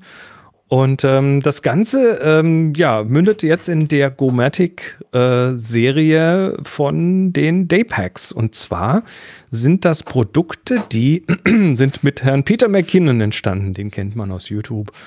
Und ähm, ein wahnsinniger der, Foto- und Videomensch. Vor allen Dingen Videomensch. Ja, und der Anspruch, der Anspruch ist, Rucksäcke sollen gut geeignet sein für eine Reise, aber auch äh, um es dann vor Ort als Kamerarucksack zu verwenden. Das ist nämlich tatsächlich auch immer mein Problem. Ähm, wenn ich irgendwo hinreise, dann gibt es zwei Phasen. Dann gibt es die Phase des Dahinkommens und da muss das Zeug einfach auch nicht verpackt sein und alles. Und dann die Phase des Dortseins. Und ich habe tatsächlich manchmal schon noch eine zweite Fototasche mitgenommen, weil ich dann diesen Rucksack nicht mitschleppen möchte, weil der so und so weiter. Ähm, ich ich, ich mache mal hier.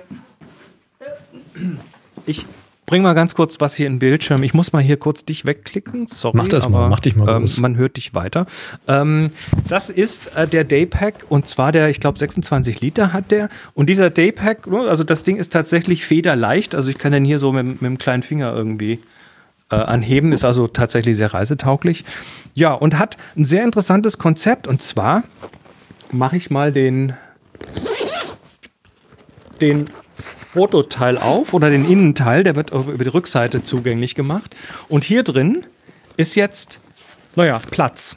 Ne, hier so, so einen oberen Teil, einen unteren Teil. Also du hast quasi zwei Hälften und der obere Teil, der ist von hier zugänglich, den kannst du aber auch von außen über einen Reißverschluss aufmachen. Und der also untere von Teil. hinten oder von vorne. Mhm. Genau, von hinten vorne. Und der untere Teil, das ist jetzt hier so, so eine, so ein quaderförmiges äh, quaderförmige Höhle quasi. Da kannst du jetzt zusätzlich zum Beispiel diesen äh, Fotocube reinpacken. Du hast jetzt den quadratischen. Mhm. Der kostet extra, ne, den kauft man dazu, aber dann habe ich hier einen Rucksack, das ist ein Fotorucksack mit oben nochmal Platz für andere Sachen. Ähm, und da kann ich richtig ordentlich Ausrüstung reintun. Das ist natürlich alles hier geklettet und so weiter. Also man kann sich das umkonfigurieren. Und jetzt wird es aber interessant. Dieses Ding ist, ähm, ist in der in den Proportionen änderbar, weil was du nämlich machen kannst, ist ganz sagen, okay, ich brauche den kompletten großen Fototeil nicht, mir reicht auch die Hälfte davon. Mhm. Jetzt nimmst du einfach hier so ein, so ein Teil und machst so und jetzt hast du plötzlich oben von außen zugänglich, von hier innen zugänglich ein großes Fach und unten ein kleineres Fach. Was du jetzt halt gemacht hast, ist, du hast den, du hast den Boden den nach oben geklappt, quasi. umgestülpt quasi. Ja, hast den, so Stülp der Raum ist jetzt anders geteilt. Ja. So, und wenn, wenn du jetzt mal kurz äh, den, den kleinen Cube hochhältst, den hast du nämlich. Richtig. Der passt jetzt quasi in diese kleine. Das ist jetzt aber nicht der Cube, oder? Das ist der Cube. Ah, okay. Der passt jetzt quasi in diese kleine äh, Öffnung rein und damit kannst du dir das schon mal so äh, zurecht äh, dingsen, wie du es brauchst. Und natürlich gehört dann hier dazu sowas. Warte mal, ich mache mal die Reißpapier dazu. So, die Klassiker natürlich in dem, in dem Rückenteil, da ist dann auch Platz für einen Laptop und äh, diese Seitentaschen, das sieht man heute auch immer wieder. Auch hier ist es schön umgesetzt. Äh, du hast also diese Seitentaschen, wo du dann eine ne, Getränkeflasche reinmachen kannst, zum Beispiel. Ne, so. Ähm, wenn die nicht benutzt werden, dann machst du einmal, mal, mal kurz hören, Achtung. Klapp. Flapp, Magnet, und dann äh, sind die zu, also rechts und links und Schön. hast hier noch ein paar Ösen für irgendwelche Sachen. Also das Ding ist, und es ist leicht, es ist so ich, geil leicht. Äh, mach mich so noch mal groß. Äh, du siehst ja dieses, dieses, dieses kleine Pack, ne, für kleines ähm, Fotozubehör. Ja. Ne? Also da kannst du auch dir drin aufteilen, wie du es halt haben willst. Entweder kleine Kamera mit Objektiv oder Zubehör oder nimmst die Teile raus für eine größere Kamera, kein Problem. Aber der Witz ist jetzt, ähm, ich mach den mal hier zu.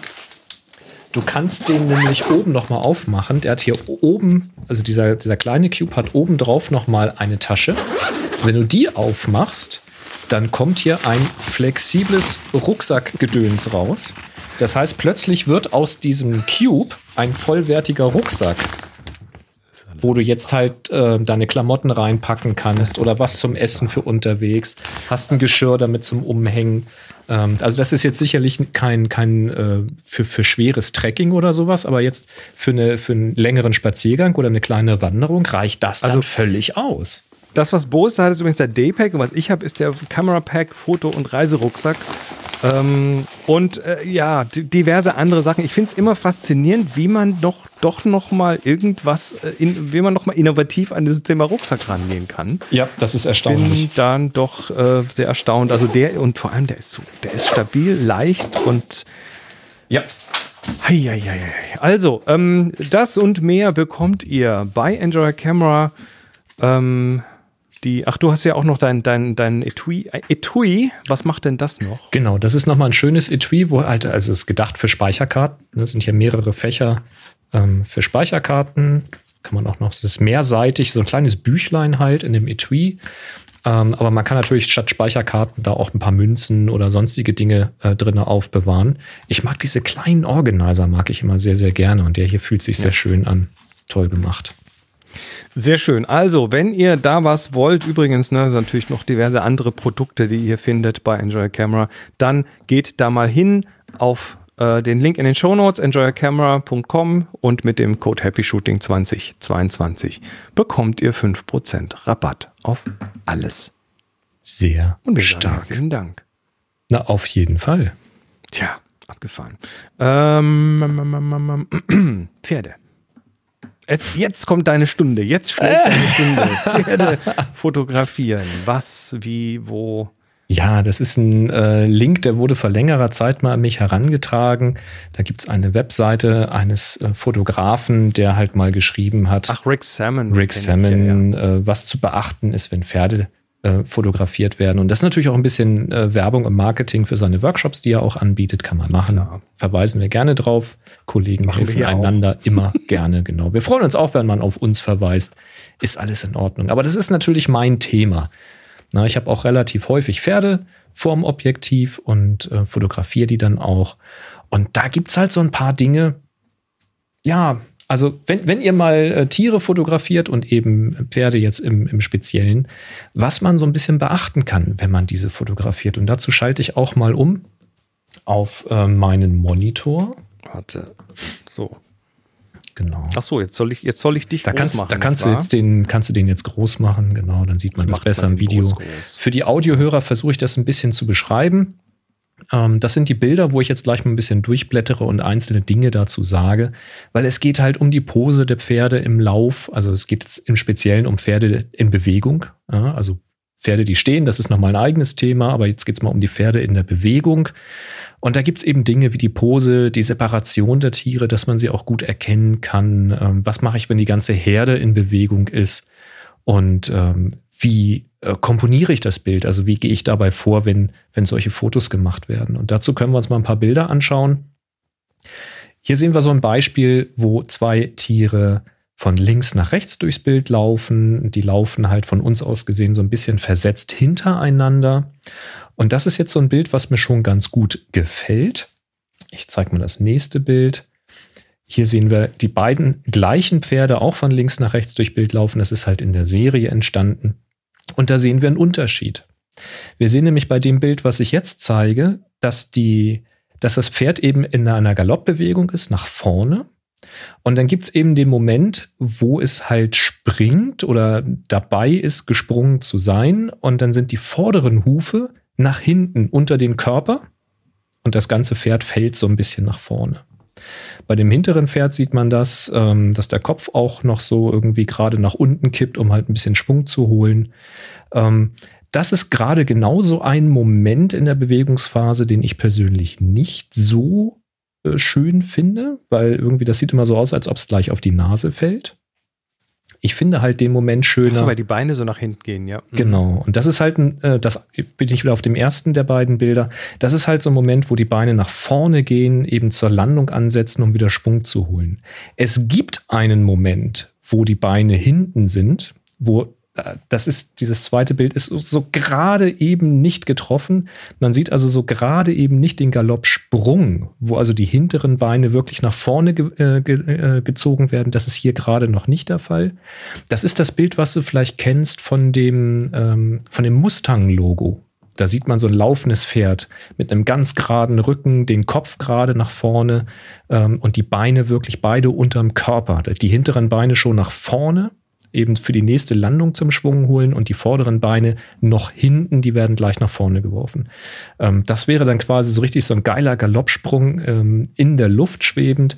Der ist relativ schwer zu treffen. Ich mag es aber auch eben ganz gerne, so ein bisschen die Bewegung nach vorne zu haben.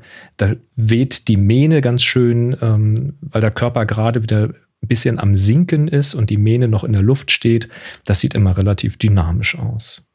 Hier eben nicht so, da ist der, ähm, bei diesem Bild ist halt die Bewegung des Pferdes dann, also die Körperbewegung schon wieder nach vorne oben und das drückt halt die Mähne nach unten und das sieht halt nicht so dynamisch aus. Also auf sowas kann man achten. Das kannst du natürlich lösen mit 10 Bildern oder 30 Bildern die Sekunde. Äh, dann hast du aber viel Spaß bei der Auswahl hinterher. Besser ist es halt, die Bewegungsphase der Tiere zu kennen und zu verstehen und dann ähm, ja bereit zu sein im richtigen Moment eben. Tja. Das ist jetzt nur mal ein Bild ein bisschen aus der Reihe. Das ist jetzt Schön nicht in geframed. Bewegung. Ähm, sollte man meinen. Es ist natürlich trotzdem Bewegung. Dieses Fohlen in der Mitte, das schüttelt sich nämlich gerade, ist ein Schüttelbild. Deswegen sind die Ohren so ein bisschen krumm und schief. Ist immer sehr lustig. Aber das ist nur mal so ein Beispiel, was man machen kann, ähm, um die Tiere voneinander zu separieren, wenn sie zusammenstehen. Man kann halt das, man kann ein Pferd im Vordergrund nehmen und als Rahmen benutzen und dann eben äh, in, der, in diesem Halsbogen zwischen Vorderhufe und Kopf des Pferdes, was ähm, parallel zu einem im Vordergrund steht, nehmen als Rahmen für ein Tier, was eben einem direkt anguckt im Hintergrund. Ähm, was hier nicht so gelungen ist, ist, dass die Hufe unten abgeschnitten sind. Da war ich einfach zu nah dran. Ich wollte halt oben den Rahmen haben und habe dann nicht darauf geachtet, dass unten die Füße weg sind. Sonst wäre ich einfach nochmal irgendwie einen Schritt zurückgegangen. Also nicht ganz Tja. perfekt, trotzdem süßes Bild. Aber kommen wir wieder zur Bewegung. Hier sehen wir zwei Pferde, die bewegen sich äh, auf uns zu, so von rechts hinten nach links vorne ins Bild, so ein bisschen diagonal durchs Bild. Ähm, auch hier wieder siehst du die Phase eher, wo die, die Körper halt nach unten fallen, sodass die Mähne nach oben weht. Ähm, kann ganz ansprechend aussehen. Hier ein Bild mit drei Tieren. Ähm, da siehst du auch wieder ein Problem in der Bewegungsphase. Ja, die Beine bei dem vorderen Pferd, bei dem schwarzen Pferd, dem Tinker, die sind vorne, die hinteren Beine sind aber ganz weit nach hinten. Also da wurde gerade abge, abgedrückt sich vom Boden und vorne gelandet. Das sieht aber auch so ein bisschen unbeholfen aus. Also das ist, äh, hat eher so einen bremsenden Charakter vom Draufgucken her und nicht so den rennenden hilft es, wenn Charakter. man, wenn man das Motiv gut kennt, also wenn man weiß, wie Absolut. Pferde sonst aussehen. Ne? Das ist nämlich immer das Problem. Ich habe ja mal Pferde fotografiert für jemanden und Mhm. äh, bin halt kein so ein Pferdespezialist und dann waren die Bilder tatsächlich, die haben sehr viel Kritik bekommen. Boah, das sieht falsch aus, hier ist was zu krumm und äh, der Hals muss gerade sein und dies und jenes. Ja, oder guck mal, wo die Ohren sind. Die sind ja gar nicht bei mir, ne? so bei Reiterinnen. Zum dann, Beispiel. ne? Ja, ja, genau. Und was hier auch ein Problem ist, ähm, also das ist erstmal, es ist ein schönes Erinnerungsbild äh, für die Tiere, aber du siehst einen, es sind drei Pferde in diesem Fall und äh, rechts in der Mitte zwischen diesen drei Pferden läuft eben ein weißes Pferd, ein Schimmel. Und das ist aber sehr versteckt. Also die Nase ist nicht komplett zu sehen. Man sieht immerhin die Augen noch, aber man sieht relativ wenig davon. Ja, das ist aber auch, das ist jetzt auch wie bei Menschen. Ne? Du willst ja auch dann Menschen komplett drauf haben oder Gesichter komplett drauf haben und nicht ein halbes Gesicht dann noch Genau. versteckt haben. Also der Kopf wäre schon mal schön, wenn man ihn ganz drauf hat. Du kannst es dir halt nicht immer aussuchen. Also wenn die so an dir vorbeirennen, dann ist es halt so. Deswegen zeige ich es jetzt hier auch mal. Ne? Aber das ist zum Beispiel kein Bild, äh, was ich jetzt in die engere Auswahl für einen Kalender nehmen würde, weil die Separation da von dem hinteren Pferd in der Gruppe ist mir einfach nicht gut genug und der, die Pose gerade des vorderen Pferdes gefällt mir nicht besonders gut. Tja. Hier wiederum ist es wesentlich besser. Das ist dieselbe Gruppe der Tiere. Hier jetzt noch mit dem vierten Pferd im Hintergrund dabei. Jetzt laufen sie von links nach rechts. Und jetzt siehst du halt, also konzentriere dich mal auf die vorderen drei Pferde, dass die sehr gut voneinander separiert sind. Du hast den Schimmel im Vordergrund komplett im Bild. Dahinter hast du halt ähm, den Falben. Ähm, sehr gut separiert. Ja, du siehst die hinteren Beine nicht, ist aber egal, weil du siehst halt die Muskulatur vorne an der Brust, du siehst ähm, Hals, Kopf ist komplett da. Und dieser Falbe wiederum als helleres, also wer jetzt nicht weiß, was ein Falbe ist, ein hellbeiges Pferd, so, beigebraunes Pferd. Ähm, das hebt sich halt wieder vor dem dunklen Hintergrund ab, was eben das Nesepferd ist, was im Hintergrund ist, der große braune. Ähm, das heißt, hier ist die Separation sehr schön und die Gesichter jeweils auf dem Körper des dahinterstehenden Pferdes ähm, und farblich eben sehr schön voneinander abgesetzt. Die fangen wirklich an, die, die stechen wirklich heraus, die fangen an zu leuchten. Und hier gefallen mir auch die Posen. Also hier siehst du eben auch bei dem vorderen Pferd wieder diese Pose. Die hinteren Beine sind schon sehr weit hinten, die vorderen sind sehr weit vorne. Aber der Moment ist ein kleines bisschen später als eben bei dem Tinker. Ich zeige das hier nochmal. Ne, hier bei dem Tinker, das ist das schwarze Pferd im Vordergrund, das sieht halt so ein bisschen aus, als ob es gerade vorne auf die Beine drauf fällt. Das ist halt so der Moment, wo vorne die Landung ansetzt. Hier ist der Moment, wo es halt Schwung holen wird gleich. Also das vordere Bein, das rechte, das holt schon Schwung und das äh, linke wird leicht den Galoppsprung dann nach vorne ziehen. Also es ist einfach sehr viel mehr Dynamik drin. Die Mähne weht ein bisschen nach hinten. Ähm, also hier siehst du wirklich angespannte Muskulatur und das finde ich persönlich ein sehr schönes Bild. Hier auch nochmal ein Beispiel. Bild Nummer eins: zwei Pferde, jung, junge Pferde sind das ähm, hintereinander, die von rechts nach links durchs Bild laufen. Vorne eben ein sehr helles geflecktes Pferd, ein Paint und dahinter eben ein dunkelbraun und weiß äh, geflecktes Pferd. Nochmal ein zweites Bild von den beiden. Und hier ist wieder bei dem ersten Bild das Problem, dass bei dem hinteren Pferd einfach die Nase abgeschnitten ist, dadurch, dass das vordere Pferd äh, da eben den Rücken davor hat, von meiner Position aus, wo ich halt eben stand. Und das könnt ihr übrigens alles auch auf, auf eure Haustiere übertragen, ne? Das, äh, ja. ob jetzt Pferd, Hund, Katze oder so, das, äh, das auch gilt. auf Personen ist, ist immer das gleiche Spiel, ne? Und hier, die rennen nur nicht so über die Wiese. genau. Und hier eben nochmal die beiden, die eben äh, jetzt von links nach rechts, da sind sie wieder zurückgaloppiert. Ähm, und das gefällt mir jetzt schon wesentlich besser. Die sind jetzt auch sehr dicht beieinander. Also sie überlagern sich fast. Sie laufen also quasi direkt nebeneinander. Von meiner Position dann also versteckt sich das eine Pferd direkt hinter dem anderen Pferd. Sie laufen hier aber parallel. Und das ist etwas, was bei Pferden wenn sie zusammenlaufen, passiert, genau wie wenn Menschen in einer, zu zweit oder zu dritt nebeneinander herspazieren oder hinter, nebeneinander herlaufen. Die, die Schritttaktung passt sich einander an. Ähm, kann zumindest passieren, ist eine hohe Wahrscheinlichkeit. Und das ist hier eben auch passiert, so dass du eben siehst, sie haben beide quasi die identische oder die fast identische Bewegungsphase, den Bewegungsablauf, die Beine äh, gerade nach vorne bereit, um den nächsten Schwung zu holen, die Mähne weht nach hinten.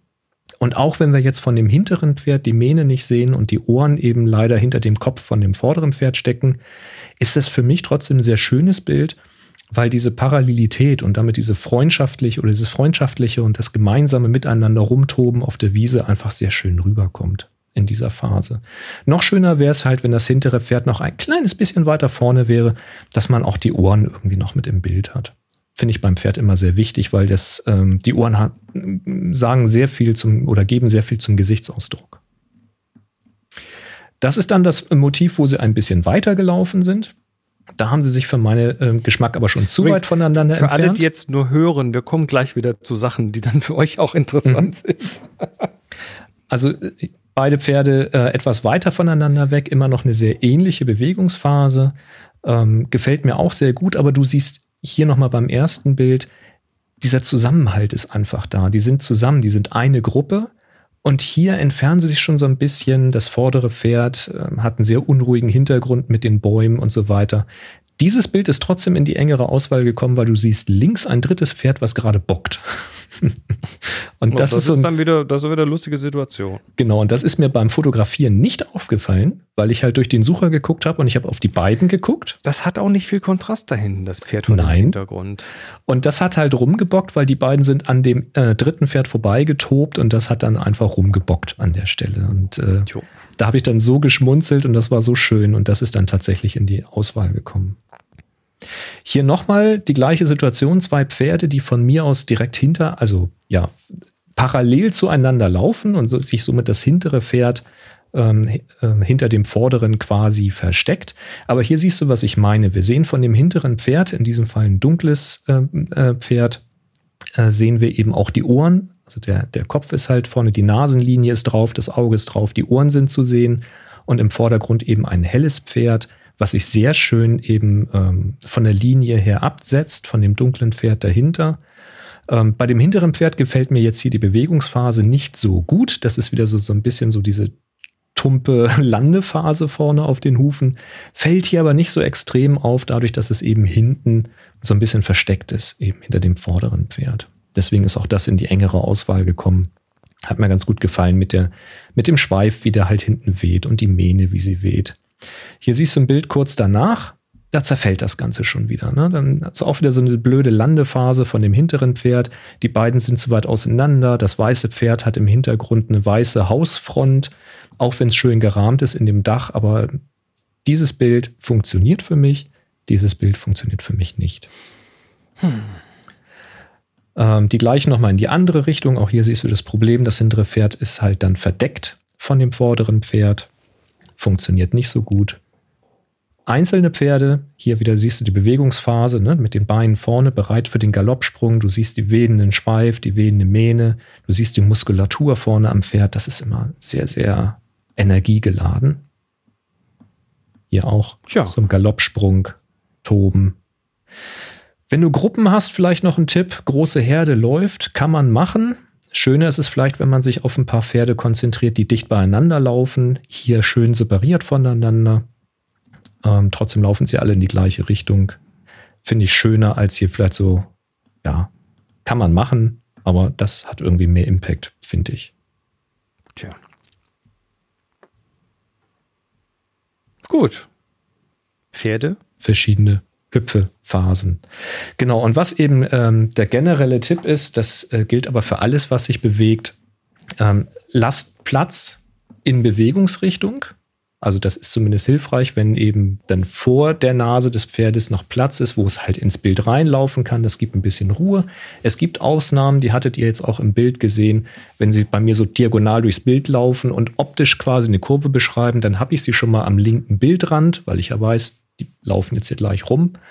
Ähm, aber grundsätzlich ist halt in Bewegungsrichtung ein bisschen Luft lassen ganz angenehm und was auch immer ein guter Tipp ist, immer ein bisschen weitwinkliger arbeiten, als ihr glaubt machen zu müssen.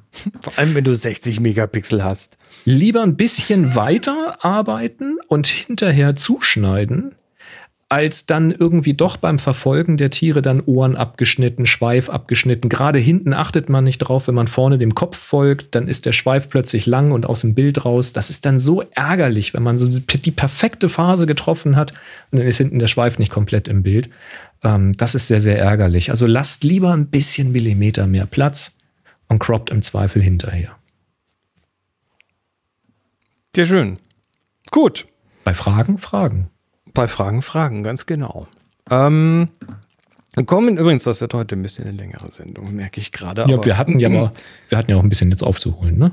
Die ist richtig. Ähm, ich bin über was gestolpert, was äh, mich schon vor einer Weile interessiert hat, aber wo ich noch ein bisschen keinen Zugang hatte. Ähm, wir reden wieder kurz über KI und zwar wieder über das Erzeugen von Bildern, aber heute mal ein bisschen anders, weil ja, wenn wir uns so Stable Diffusion und solche Geschichten angucken, dann können wir natürlich super einfach Bilder machen von Menschen, die in diesen Trainingsdaten drin sind. Also Bilder von Brad Pitt oder Obama oder sowas sind einfach, weil ne, das, da gibt es genügend Bilder und die sind auch in den Trainingsdaten drin. Aber wenn ich jetzt ein Bild von Boris machen wollte oder von mir oder von, was weiß ich, von einem bestimmten Pferd oder sowas, dann ist das eben nicht möglich. Weil du kannst dann zwar genau erklären, wie ein Mensch aussieht, Ja, aber die, KI Details- kennt ja mich nicht. Ja.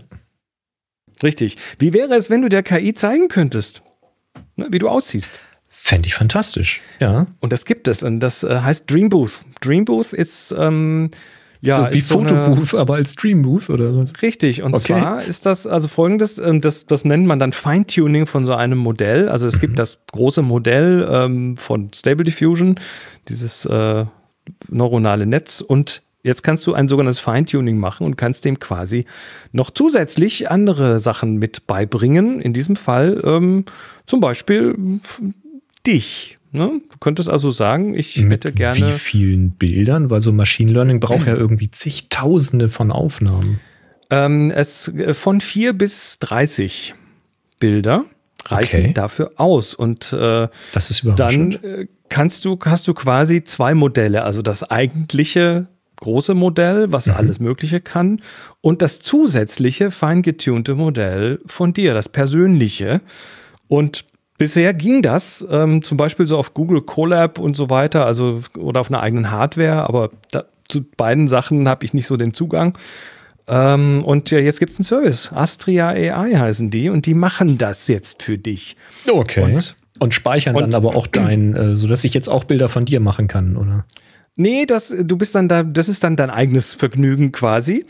Und ähm, du kannst dann relativ einfach Bilder machen. Also ich, ich zeige jetzt hier mal gerade so ein paar. Also Rembrandt würde mich so malen.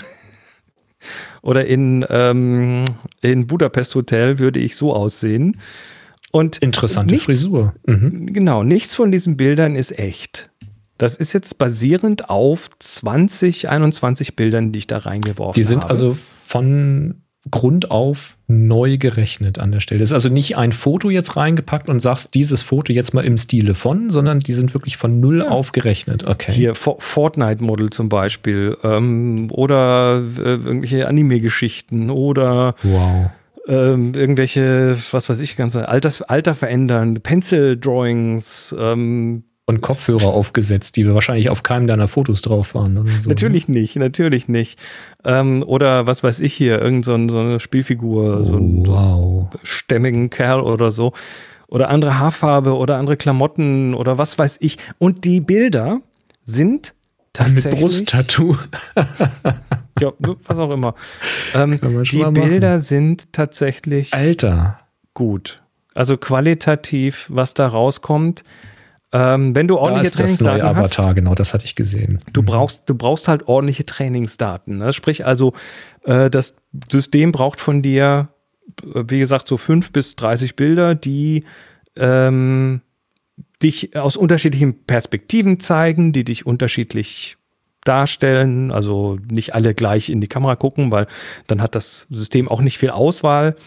Und du hast dann tatsächlich ähm, so einen Trainingslauf, der dauert so 30 bis 45 Minuten, kostet übrigens was, ne? das ist nicht gratis. Mhm. Ähm, du hast dann, äh, ja, da läuft also so ein Trainingslauf. Ähm, das kostet, warte mal, lass mal schauen. Das hat mal fünf gekostet, fünf Dollar, Mhm. was quasi geschenkt ist für sowas.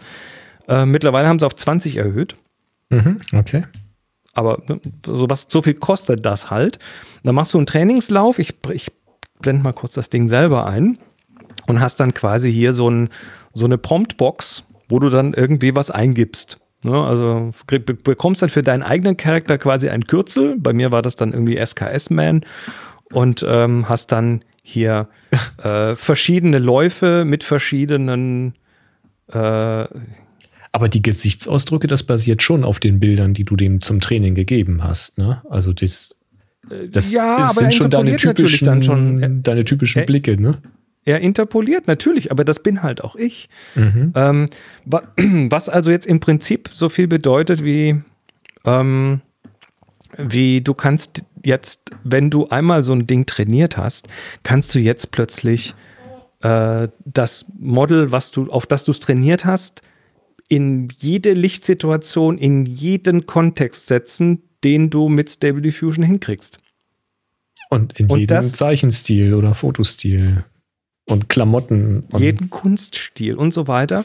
okay. Und ähm, das ist natürlich, also vor, die Vorgehensweise wäre, man, man guckt sich dann auf sowas wie lexika.art um. Das ist eine, so eine, so eine Prompt-Plattform, findet sich einen ordentlichen Prompt zu dem Thema und, ähm, und lässt das Ding dann mal rechnen. Du kannst, glaube ich, mit einmal Geld einwerfen, so ein Model trainieren, kannst du dann übrigens runterladen, wenn du das zu Hause auf eigener Hardware fahren möchtest. Und ähm, kannst dann, ich glaube, 500 Bilder machen, also so genügend, reichlich. Ähm, und ja, du, du wirfst dann halt das Prompt entsprechend rein und verwendest dann deinen eigenen Identifier, um dich da als Person drin zu sehen. Und das geht jetzt aber nicht nur für Personen, das geht natürlich auch für Gegenstände, zum Beispiel Produkte. Also stell dir vor, du bist, ähm, du stellst irgendwelche Hüte her. Und jetzt hast du 20 Bilder von diesen Hüten aus verschiedenen Perspektiven und jetzt möchtest du gerne mal diese, diesen Hut auf verschiedenen Köpfen sehen oder an einem, an einem Hutständer hängen sehen oder am Strand, auf dem Sand liegen sehen oder was weiß ich. Du, du brauchst dann bald, also das ist jetzt noch, noch nicht super hoch aufgelöst, aber es ist schon, wie du gesehen hast, sehr gut. Ähm, du wirst in absehbarer Zeit, und das ist wirklich absehbar, wirst du keine, aus, aus, keine, keine aufwendige Produktfotografie mehr brauchen, weil du dir deine Produktfotos von deinem Produkt in beliebiger Menge, in beliebigen Situationen rechnen kannst. Ist das, ist das nicht Das- wild? Also ich finde das komplett wild. ich habe es vorhin schon gesagt, ich wiederhole es nochmal. Es ist eine verrückte Zeit, in der wir leben. Wir leben in einer absolut verrückten Zeit. Und äh, ja, also mich, mich hat's, mich hat's, äh, mich hat das Ding so dermaßen weggehauen, dass ich da Das ist übrigens der Episodentitel gewesen. Da war gerade ein Bild mit Was? unserem Episodentitel. Genau. Äh, mich, mich hat, mich hat das so weggehauen, dass ich, so. dass ich so viel, also ich habe jetzt die letzten drei, vier Tage da quasi ähm, viele Stunden drin verbracht, weil ich meine, du kannst ja irgendwelche Helme aufsetzen oder hier mit einem schönen Kätzchen. im Arm Oh. oder, oder Das war ja geil. Das hat ja Posterqualitäten gehabt. Wow. Hier, ne? So äh, Plastikpuppe. Hm. Geht auch. Jetzt als Actionfigur. Chris Marquardt als Actionfigur. Ich, Mit 15 Bewegungsradien. den, den Helm hätte ich gerne. Oh ja, geiler Helm. Was ist das denn für ein Helm? Das ist doch irgendwie aus irgendeinem Also, Trooper. ja, Aluhut. Aluhut geht natürlich auch, ne? Aluhut steht hier gut. Ja. ne? Bunte Haare, was weiß ich. Also es, es, ist, es ist tatsächlich, ähm, es ist insofern ein Gamechanger, weil es jetzt plötzlich über diesen Service, und da werden noch andere Services kommen, aber über diesen Das Service sieht aus wie eine Lexika, äh, Playmobil-Figur. ja, das soll es ja auch. äh, über diesen Service wirst du, wirst du, ähm, äh, ist das jetzt für jeden zugänglich? Also für alle, die äh, da bereit sind, für so einen Trainingsrun 20 Dollar reinzuwerfen, äh, können sich jetzt beliebig viele Selfies oder Fotos von ihrem Hund oder sonst was machen. In, ja, brauchst du nicht mehr fotografieren gehen. Also ich finde es total faszinierend, aber auch sehr beängstigend, muss ich sagen. Mhm. Es ist ja, mm. Ja, aber Also äh, Produktfotografie ist eine interessante Spielwiese auf jeden Fall. Wird, wird, wird sich dadurch verändern, ganz klar. Krass. Tja. Also in den Shownotes ist der Link, könnt ihr mal reingucken. Ich bin auf jeden Fall. ich, ich war echt erstmal sprachlos. Aber gut. Nicht sprachlos sind, nicht sprachlos sind wir beim folgenden Thema. Happy Shooting, der Fotopodcast. Werbung. Wir werden nämlich diese Woche unterstützt von Mediafix. Das sind die mit den Digitalisierungen. Die machen eure Bilder, eure analogen Bilder, eure Dias, eure negative Fotos, Videokassetten, Schmalfilme, Super 8 oder Musikkassetten oder Tonbänder oder VHS und so weiter in, äh, in digital, hm? sodass ihr die dann auf eurem Mobilgerät oder auf eurem Laptop oder sonst wo angucken könnt und an die Wand werfen könnt, großen Bildschirm und so weiter. Ähm, und das machen die sehr, sehr gut und sehr professionell. Und wir hatten ja eine Aktion, die bis zum 30.09. gegolten hat und äh, haben ja schon gesagt, jetzt ist dann aber wirklich bald Zeit, dass ihr eure Projektchen macht und die alten Familienbilder mal digitalisiert und äh, dann irgendwie eure Fotobücher macht und so weiter. Das braucht Zeit. Das geht nicht einfach so von heute auf morgen, sondern da, die brauchen schon ein paar Tage für sowas. Also macht das mal. Ja, und äh, dann haben sich tatsächlich so am, am Tag nach dem 30.09. haben sich die ersten gemeldet und gesagt, oh, ist da noch, gibt's da noch Rabatt? 11 Prozent? Ist da noch? Sag, nee, sorry, ist rum, ist rum. Und dann habe ich mit Mediafix äh, gesprochen und ähm, dann hat der Julian gesagt, ah, na okay, Weil ihr seid. es nochmal. Weil ihr seid, wir verlängern es nochmal bis zum 20.11. Ja, Und, es äh, ist jetzt gerade die Zeit. Ja? Toll, tolle Idee für äh, Weihnachtspräsente und so weiter. Einfach nochmal durchs alte analoge Archivkram digitalisieren lassen und dann was ganz Neues daraus zaubern. Ganz genau. Ihr bekommt ähm, für diese 11, äh, für die, die 11 Prozent auf, ja, auf alles, was sie da machen. Also äh, Dias damit schon ab 7 Cent pro Bild ähm, zu digitalisieren. Eine Videokassette kostet dann ein paar Euro, aber ja, ist es dann wert, wenn da alte Familiensachen drauf sind, irgendwelche Hat mich sehr gefreut. Kinderfilme Ja. von euch zum Beispiel.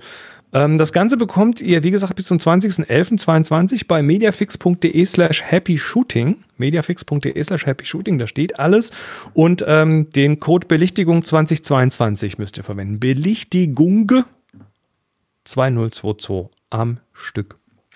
Ja, und dann bekommt ihr von Mediafix die Bestpreisgarantie deutschlandweit. Ihr bekommt äh, eine TÜV-zertifizierte Kundenzufriedenheit.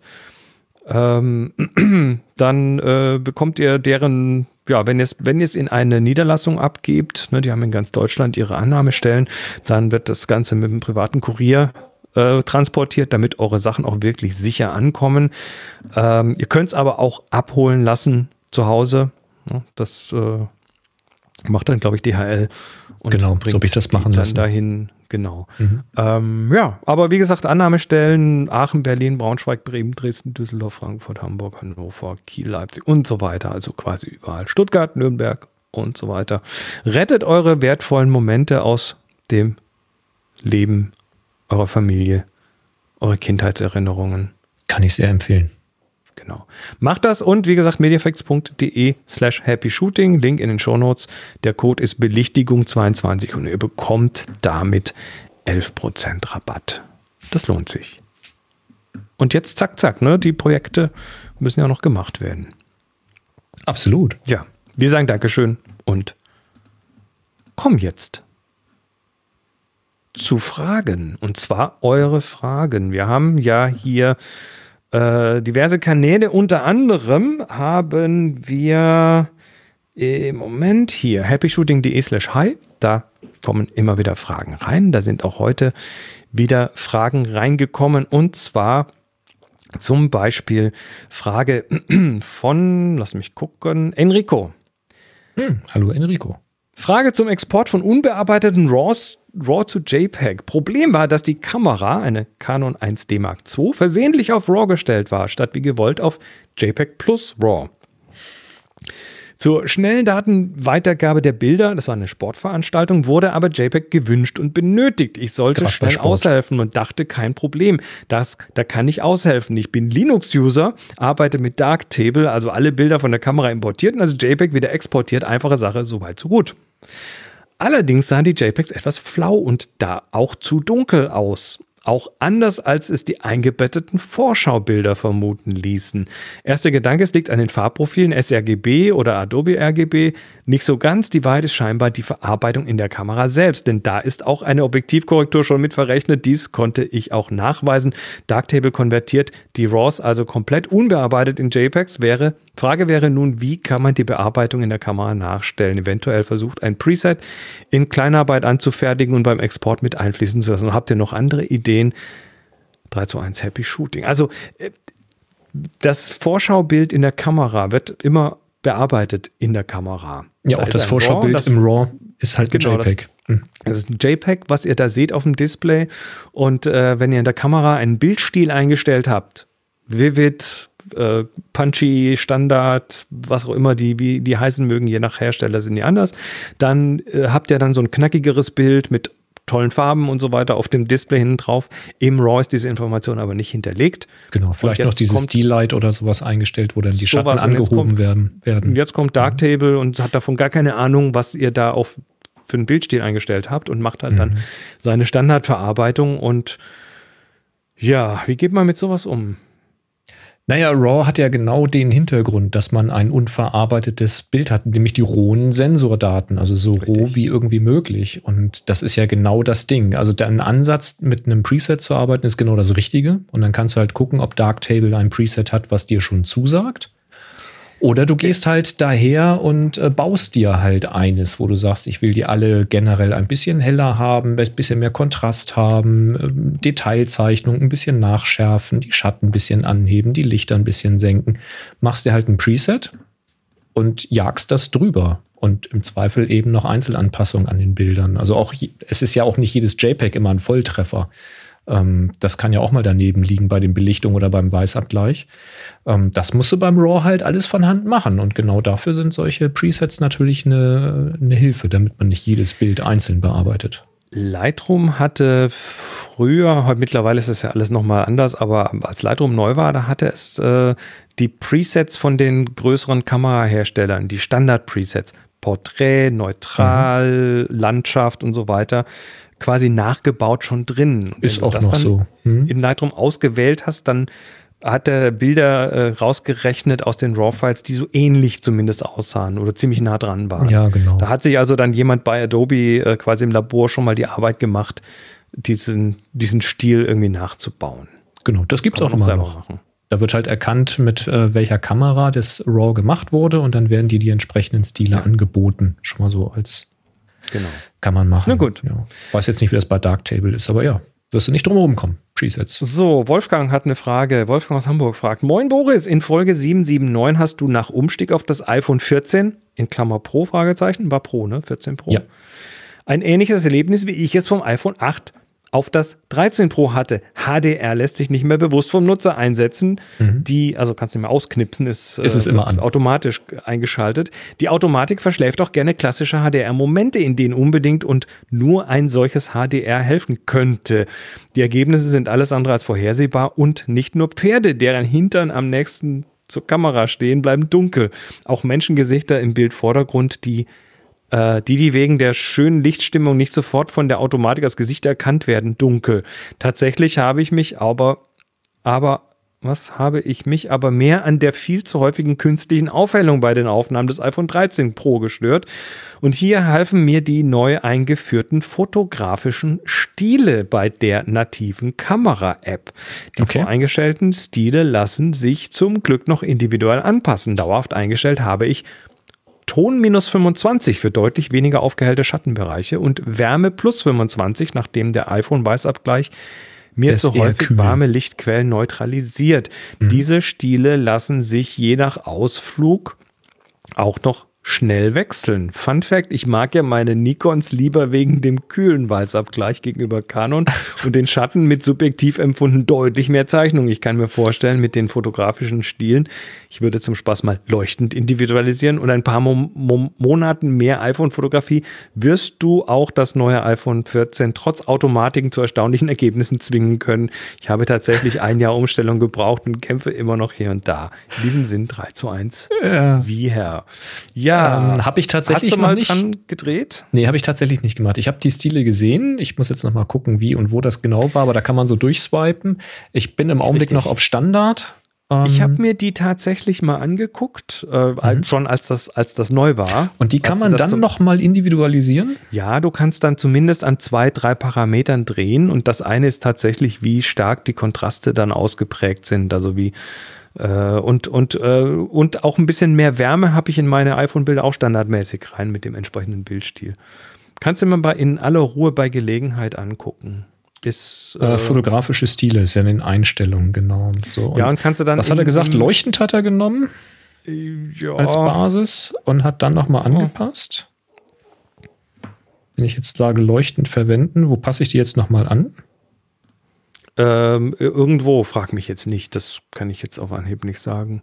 Ich habe muss die einmal mal suchen. angepasst und dann nie wieder angepasst. Weil ich, wir, mir war auch so, dass man das noch anpassen kann, aber ich habe es, glaube ich, einfach nicht gefunden. Kannst du. Guck da mal rein. Find Vielleicht kannst du in Zukunft etwas hellere Pferdeärsche bekommen, ohne dass der Himmel dir auffällt. Ja, und hoffentlich ohne, dass die, die dann gut belichtet sind, dann zu hell werden. Das ist ja dann. Ach ja je. Tja. Nur gut. Ähm, Aber danke für den Tipp. wir- Wird ausprobiert. Genau. Kommen wir zu den Terminen. Da ist tatsächlich Hast du was? einer. Ja, ich glaube, ich habe einen Moment. Der muss ich mal. Ding, ding, ding, ding, ding. Der Terminkalender. Ding, ding, ding, ding, ding, ding. Ein, ein, ein Horridor auf den Jingle, der hat mir jetzt gerade Zeit ge, gedings. Äh, Fotoausstellung in der Galerie Buchkunst Berlin. Der Jürgen hat mal wieder hier geliefert und zwar vom 4.9. bis zum 20.11. Thomas Höpker, My Way bis zum 19. September 2022. Thomas Höpker. Äh, in der Ausstellung My Way wird Thomas Höpker mit einer Hommage an seine Wahlheimat, die USA und im Besonderen New York gefeiert. Großformatige Farbfotografien aus dem Big Apple der 1980er Jahre stehen einer Auswahl von Aufnahmen seiten, äh, seines ersten legendären Roadtrips 1963 quer durch die USA gegenüber. Äh, Thomas Höpker ist übrigens, äh, war übrigens auch mal Chef von Magnum oder so. Ach, eine guck. Zeit lang. Mhm. Also äh, was so viel heißen soll, wie der weiß, was er tut. Also diese Ausstellung könnt ihr euch angucken. Galerie Buchkunst Berlin bis zum 20.11. Ja, das wär, würde mich jetzt auch wieder interessieren. Aber gut. Ja, ähm, das war's. Jetzt haben wir noch eine Würfelung zu machen, richtig? Ja, und zwar GewinnerInnen ermitteln für die Düster, also die Duester-Aufgabe. Du Esther, du. Ähm, Duester, ich mach mal mehr eine Unterlage hin. ja, ich muss ja mal kurz die Bildchen das aufmachen. Einmal das hier und dann nochmal das Genau. hier. So, wir haben Du Esther. Warum ist denn hier eigentlich, 23 Aufnahmen haben wir. warum ist denn hier plötzlich so ein Sidebar? Was Da ist, warum ist jetzt rechts so ein Sidebar, der hier stehen bleibt? Der war bisher nicht. Da war, bisher haben die Bilder. war dein Browser ein bisschen, ein bisschen weiter vielleicht? Dass das, äh, angepasst wird? je Je nach, weitermache, nö. nee, Mhm. auch nicht. Ah, jetzt, jetzt. Ah, schmaler war es. Wenn ich es Okay. etwas schmaler mache, dann geht's. Okay. Ah, Ja, düster. Wir haben 20 Menschen, die hier teilgenommen haben und ja, düstere Bilder. Passt ja eigentlich zum gestrigen Halloween. mhm, absolut. Ähm, ja, wir würfeln. Und zwar, Tolle bis- Sachen dabei. hier steht, hier steht 23. Warum sind hier nur 20? Weiß ich nicht. Ich sehe Ich bin 23. eingeloggt. Na, Also wir haben 23 Bilder und drei werden uns von Flickr nicht gezeigt. Flickr macht wieder irgendwelche ja, ich habe alle, also in unserem Tool Specials. sind alle 23. Also ich kann aus 23 Was würfeln. jetzt? Ähm, ja, das weiß ich, aber ich verstehe nicht, warum da Bist halt auf der Flickr-Seite und da ist wahrscheinlich. Auf der Flickr-Seite werden hier nur 20 gezeigt, obwohl ich eingeloggt bin. Also Flickr, die unerklärlichen Wege von Flickr, wir kriegen es trotzdem irgendwie hier hin Mhm. und würfeln jetzt mal Dank Raphaels 23 geilen Bilder Tool. aus. Genau. Ähm, Willst du fang anfangen? doch du mal an. Fang ich an. Gut. Dann haben wir eine 42. Das ist zu viel. Ach so, Eine was verlosen wir? 52. Ähm, wir haben einen, ach danke, dass du sagst, eine LCD Viewfinder, also eine, eine, eine Sucherlupe für Ah. eine Kamera. So Bei Video sehr, sehr angenehm, wenn man bei hellem Licht Wahnsinn. Video dreht. Genau. Ähm, ja, Gut. Weiter geht's. 67. auch zu viel. 55. Äh, 95. Nee, so nicht. 81. Sag mal. hm, 66. 22. Ja, da haben wir doch was. Da haben wir doch was. Da das Bild was. ist, ah, das Klaus haben wir hier Bormann auch. hab Ja, hier. das haben wir hier von Klaus. Ein düster. Auch vor dem Keller ist es düster. Tübingen Ammergasse, künstlich düster. Genau, das ist nämlich das, was der Klaus hier gemacht hat. Das nennt man, ich muss mal größer hier, äh, das nennt man im Film, nennt man das äh, Day for Night Shooting. Oder Night for Day Shooting. Also, ähm, das sieht jetzt tatsächlich ja so aus, als ob das jetzt bei Vollmond irgendwie äh, fotografiert wäre. Ist aber wahrscheinlich bei Tageslicht fotografiert und einfach entsprechend belichtet. Und wenn dann noch einigermaßen das Licht passt, Weißabgleich Also ins Blaue im gezogen. Sinne von jetzt den Weißabgleich noch ein bisschen ins Kühle gezogen und halt die Lichtquelle irgendwie, in diesem Fall ist es sehr diffus, das Licht, ähm, dann ist das schon plausibel, dass das bei Nacht passiert ist und ähm, das funktioniert. Also ja, tricky, aber genauso wie das, wie man das macht. Jetzt, jetzt wäre natürlich schlecht, wenn da jetzt irgendwelche Menschen mit Sonnenbrille durchgehen würden durchs Bild. Das wäre fällt dann auf. Mhm. Aber ja, sehr schön. Klaus, du hast gewonnen und zwar die LCD Viewfinder Lupe von Martin. Martin, Martin. Ähm, schreib an chris.happyshooting.de.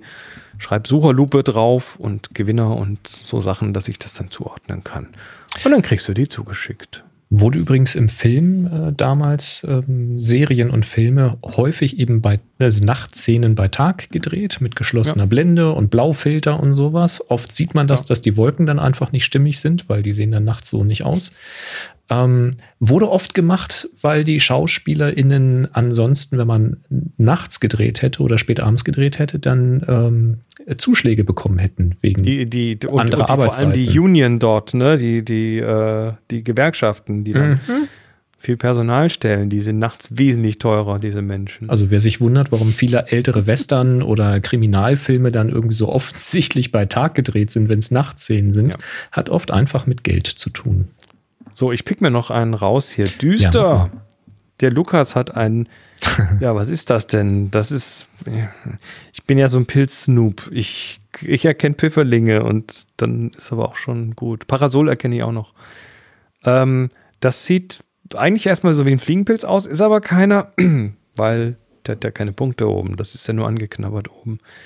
Egal, ihr werdet ihr schreibt es in die Kommentare zu dieser Sendung, was das für ein Pilz ist, aber es ist ein Pilz und er ist er ist äh, interessant separiert. Also wir haben so Frontbokeh, ne? Vorne im Vordergrund ist ein bisschen unscharf. Das sieht fast Sehr. aus, als ob die Linse so ein bisschen, so ein bisschen angeschmiert ist, so Vaseline drauf, wie man das früher gemacht hat. Ja, ich würde aber sagen, das ist einfach tatsächlich durch die tiefe Position äh, Gras, was im Vordergrund ist. Also ist eine Schärfe-Vignette. ist. Ne? Das Mhm. Foto vignettiert nicht nur im Hellen, sondern äh, nicht mit der Helligkeit, sondern eben auch durch die Schärfe. Und Das damit sind so Störer im Vordergrund, das mache ich auch sehr gerne. Und der Pilz, das siehst du, der ist von hinten nochmal angeblitzt, weil da, oder von schräg unten sogar, weil, Ja, der, das irgendwie reingeleuchtet, oder? weil du siehst halt. Oder ist dem, das eine dem, Lampe und das ist gar kein echter Pilz? Nein, das ist, das muss ein echter Pilz sein. Es steht nicht dabei. Also, wenn das ein echter Pilz ist, ist von unten reingeleuchtet. Dann liegt da irgendwo Also eine Lampe du unten. siehst oder unten so. auf der Unter, also da wo auf unten, da wo das, das Schwammerl ist, ne, da siehst du da Licht und von hinten siehst du auch auf dem Pilzstiel siehst du auch so eine Lichtkante und Mhm. auf diesen Fransen da siehst du auch Licht. Also das ist künstlich beleuchtet, aber es ist cool, das ist klasse. ist bestimmt es von unten reingeleuchtet. Mhm. Schön und stimmig. Ja, aber ist dadurch eben ähm, ein düsteres dazu. Bild, aber es wirkt eben auch irgendwie magisch, ne? So, da wohnt jemand. Da möchte man, da möchte man abbeißen. Das Wow. weiß ich jetzt wieder nicht, ob ich da abbeißen wollen würde. So, was machst du noch eins? Ähm, äh, unsere Nummer 15 von P. Das Höchherr. musst du mich, du musst mich guiden. Morning Walk, das ist bei dir gerade am unteren Bildrand links. Das meinst du. Beim morgendlichen Gassi-Gang ist es jetzt im Oktober immer noch ziemlich düster. Bild in Lightroom und Nick Color FX Pro entwickelt. Mhm. Und ähm, das ist ein Bild, was mir gefällt und nicht gefällt. Und da wollte ich mal sagen, warum. Ähm, ich mag das von der Lichtstimmung her. Also er hat, ähm, wir sehen Landschaftsbild, vorne links, vorne rechts sind Büsche im Vordergrund, die das Ganze so ein bisschen einrahmen. Und dann ist eben in die Tiefe gestaffelt, sind mehrere Baum- und Buschgruppen zu sehen, die sich so durchs Bild nach hinten ziehen und nach hinten immer weiter ins Bläuliche abdriften. Das gibt Was ja so in der Realität so passiert. Genau. Die Farbsättigung und auch die, die, äh, den, die, die, die Kühle schleicht sich so nach hinten ins Bild, weil da Mhm. einfach äh, wesentlich mehr von der warmen Sache weggefiltert Da wird. ist dann auch Dunst und so weiter, das Licht Genau. wird dann gestreut. Genau, das, äh, das gefällt mir soweit ganz gut, bis es eben ganz im Hintergrund in so einen, so einen Waldrand mündet, der auch nochmal so auf zwei Ebenen gestaffelt ist, mit halt Wolken und Nebel dazwischen und so. Und das, das finde ich eigentlich ganz schön. Und grundsätzlich finde ich das erstmal ganz schön, dass der ganze Himmel, Wolken und Waldbereich hinten sehr ins Blau gezogen ist. Das ist eindeutig halt in der Bearbeitung passiert, äh, so extrem. Und äh, damit, ja, eigentlich ein sehr blaues Bild ist, wo dann eben so ein bisschen so sehr entsättigtes Grün eben im Vordergrund und diese braunen Rottöne im Vordergrund sind. Also es ist, das ist schon schön. Was ich daran nicht so mag, ähm, sind zwei Dinge. Zum einen ist es, es wirkt sehr überschärft oder zumindest von den, von den Mikrokontrasten sehr angehoben. Da Also sind diese, schon ein paar Regler sind schon sehr weit nach rechts geschoben. ja, das da. ist so dieser, dieser klassische Clarity-Regler oder sowas. Also das ist einfach sehr, sehr ja, und die übertrieben. Haze und was man halt alles so hat. Genau, das, das, das ist mir einfach zu viel. Ähm, woran oder woran stört mich das oder warum stört mich das? Ähm, die Wolken, das sieht mir einfach zu grob aus. Dafür, dass das eigentlich so sehr weiche, ähm, nebelartige Gebilde sind. Das sieht mir einfach zu knackig aus, zu, zu kontrastreich dann. Und vorne rechts, gerade beim Busch, sieht man es auch, dass da so diese, diese hellen Halos, so diese hellen Scheine um diese feinen Äste herum sind. Das zieht mich so ein bisschen aus der Magie raus, das zieht mir zu viel Aufmerksamkeit. Also es ist für mich einfach insgesamt zu knackig bearbeitet und zu stark gesättigt gearbeitet für die Stimmung, die es hergeben soll. Wenn das jetzt wirklich eine, eine weiß ich nicht, eine, eine, eine sehr sommerliche Situation oder sowas ist und man sagt, ey, das war so geil und die Wärme und das hat alles so geknallt, kein Problem. Ich habe kein Problem mit Farbe. Aber hier diese, diese düstere Stimmung, das ist mir zu stark gesättigt und zu, ja, zu, zu starke Ränder. Weißt du, wie ich meine? So diese Kontrastränder, das ist mir einfach alles zu viel von allem. Ich, ich würde sagen, das Ding ist auf 11 gedreht. Ja, und äh, wenn man das mal runterdrehen würde, so auf 5 oder 6 vielleicht, wäre auch gut. So, Ja. für mich, für meinen Geschmack. Aber ich wollte zumindest mal gezeigt haben, weil es einfach insgesamt eine sehr, sehr schöne, düstere Stimmung zeigt. Ist alles Geschmackssache. Wir freuen uns auf jeden Fall, dass ihr alle so, so zahlreich mitgemacht habt und freuen uns dann auch äh, auf das nächste Mal. Es gibt noch eine Aufgabe, die läuft bis zum 10.11. Genau, klassisch läuft noch bis nächste Woche. Klassisch läuft noch. Mhm, dann gibt es wieder eine neue. Ja. Gut, dann sind wir ja quasi fast schon am Ende, oder? Wir haben noch eine Umfrage aufzulösen vom letzten Mal. Da wollte ich ja wissen, mit was für Sensorgrößen ihr so hauptsächlich und häufig fotografiert. Dass viele schon mal mit allen Formaten gearbeitet haben, das ist mir schon durchaus klar. Aber womit arbeitet ihr regelmäßig?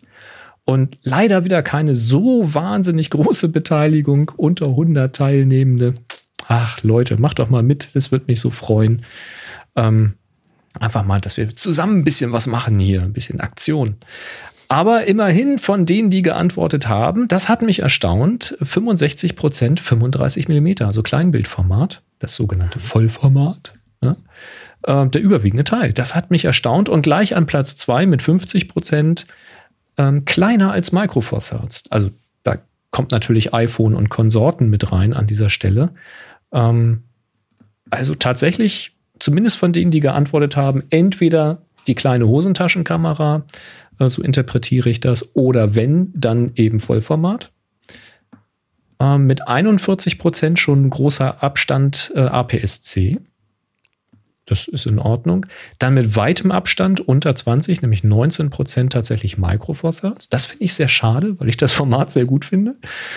Ähm, und nur 6 Prozent Mittelformat, das hat mich jetzt nicht überrascht. Das sind dann schon die größeren Formate, das ist dann, da hat man dann schon Spaß. Ähm, das macht nicht mehr jeder. Was willst du denn als nächstes wissen?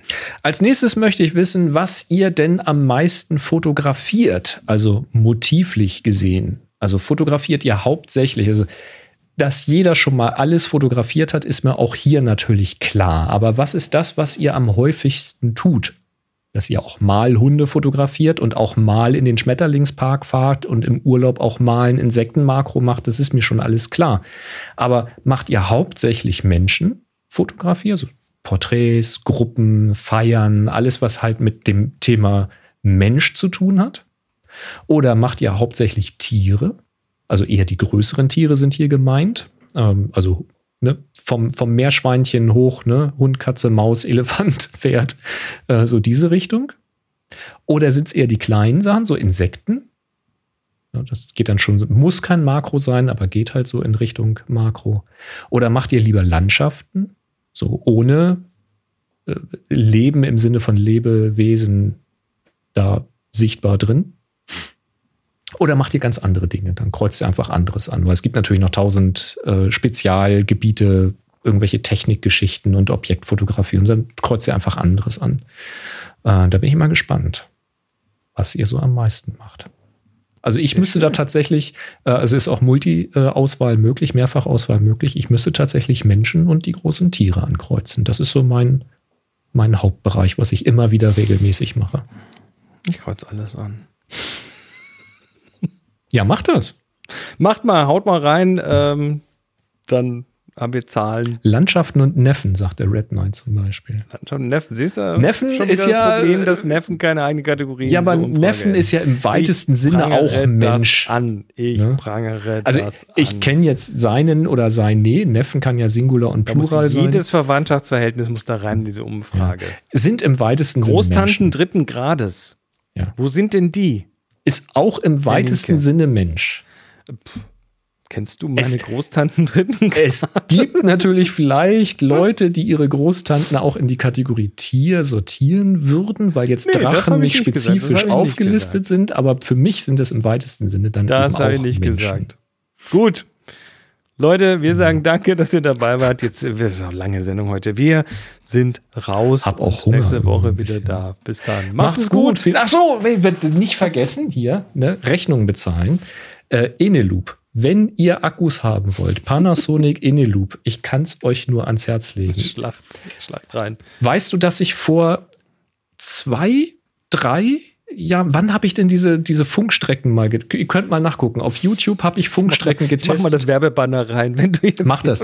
Da, es ist wichtig. Ich äh, wirklich kein Scheiß. Ich habe hier diese, diese Funkstrecken getestet gehabt hier. Da habe ich doch hier diese diese diese Rode äh, Dinger hier getestet.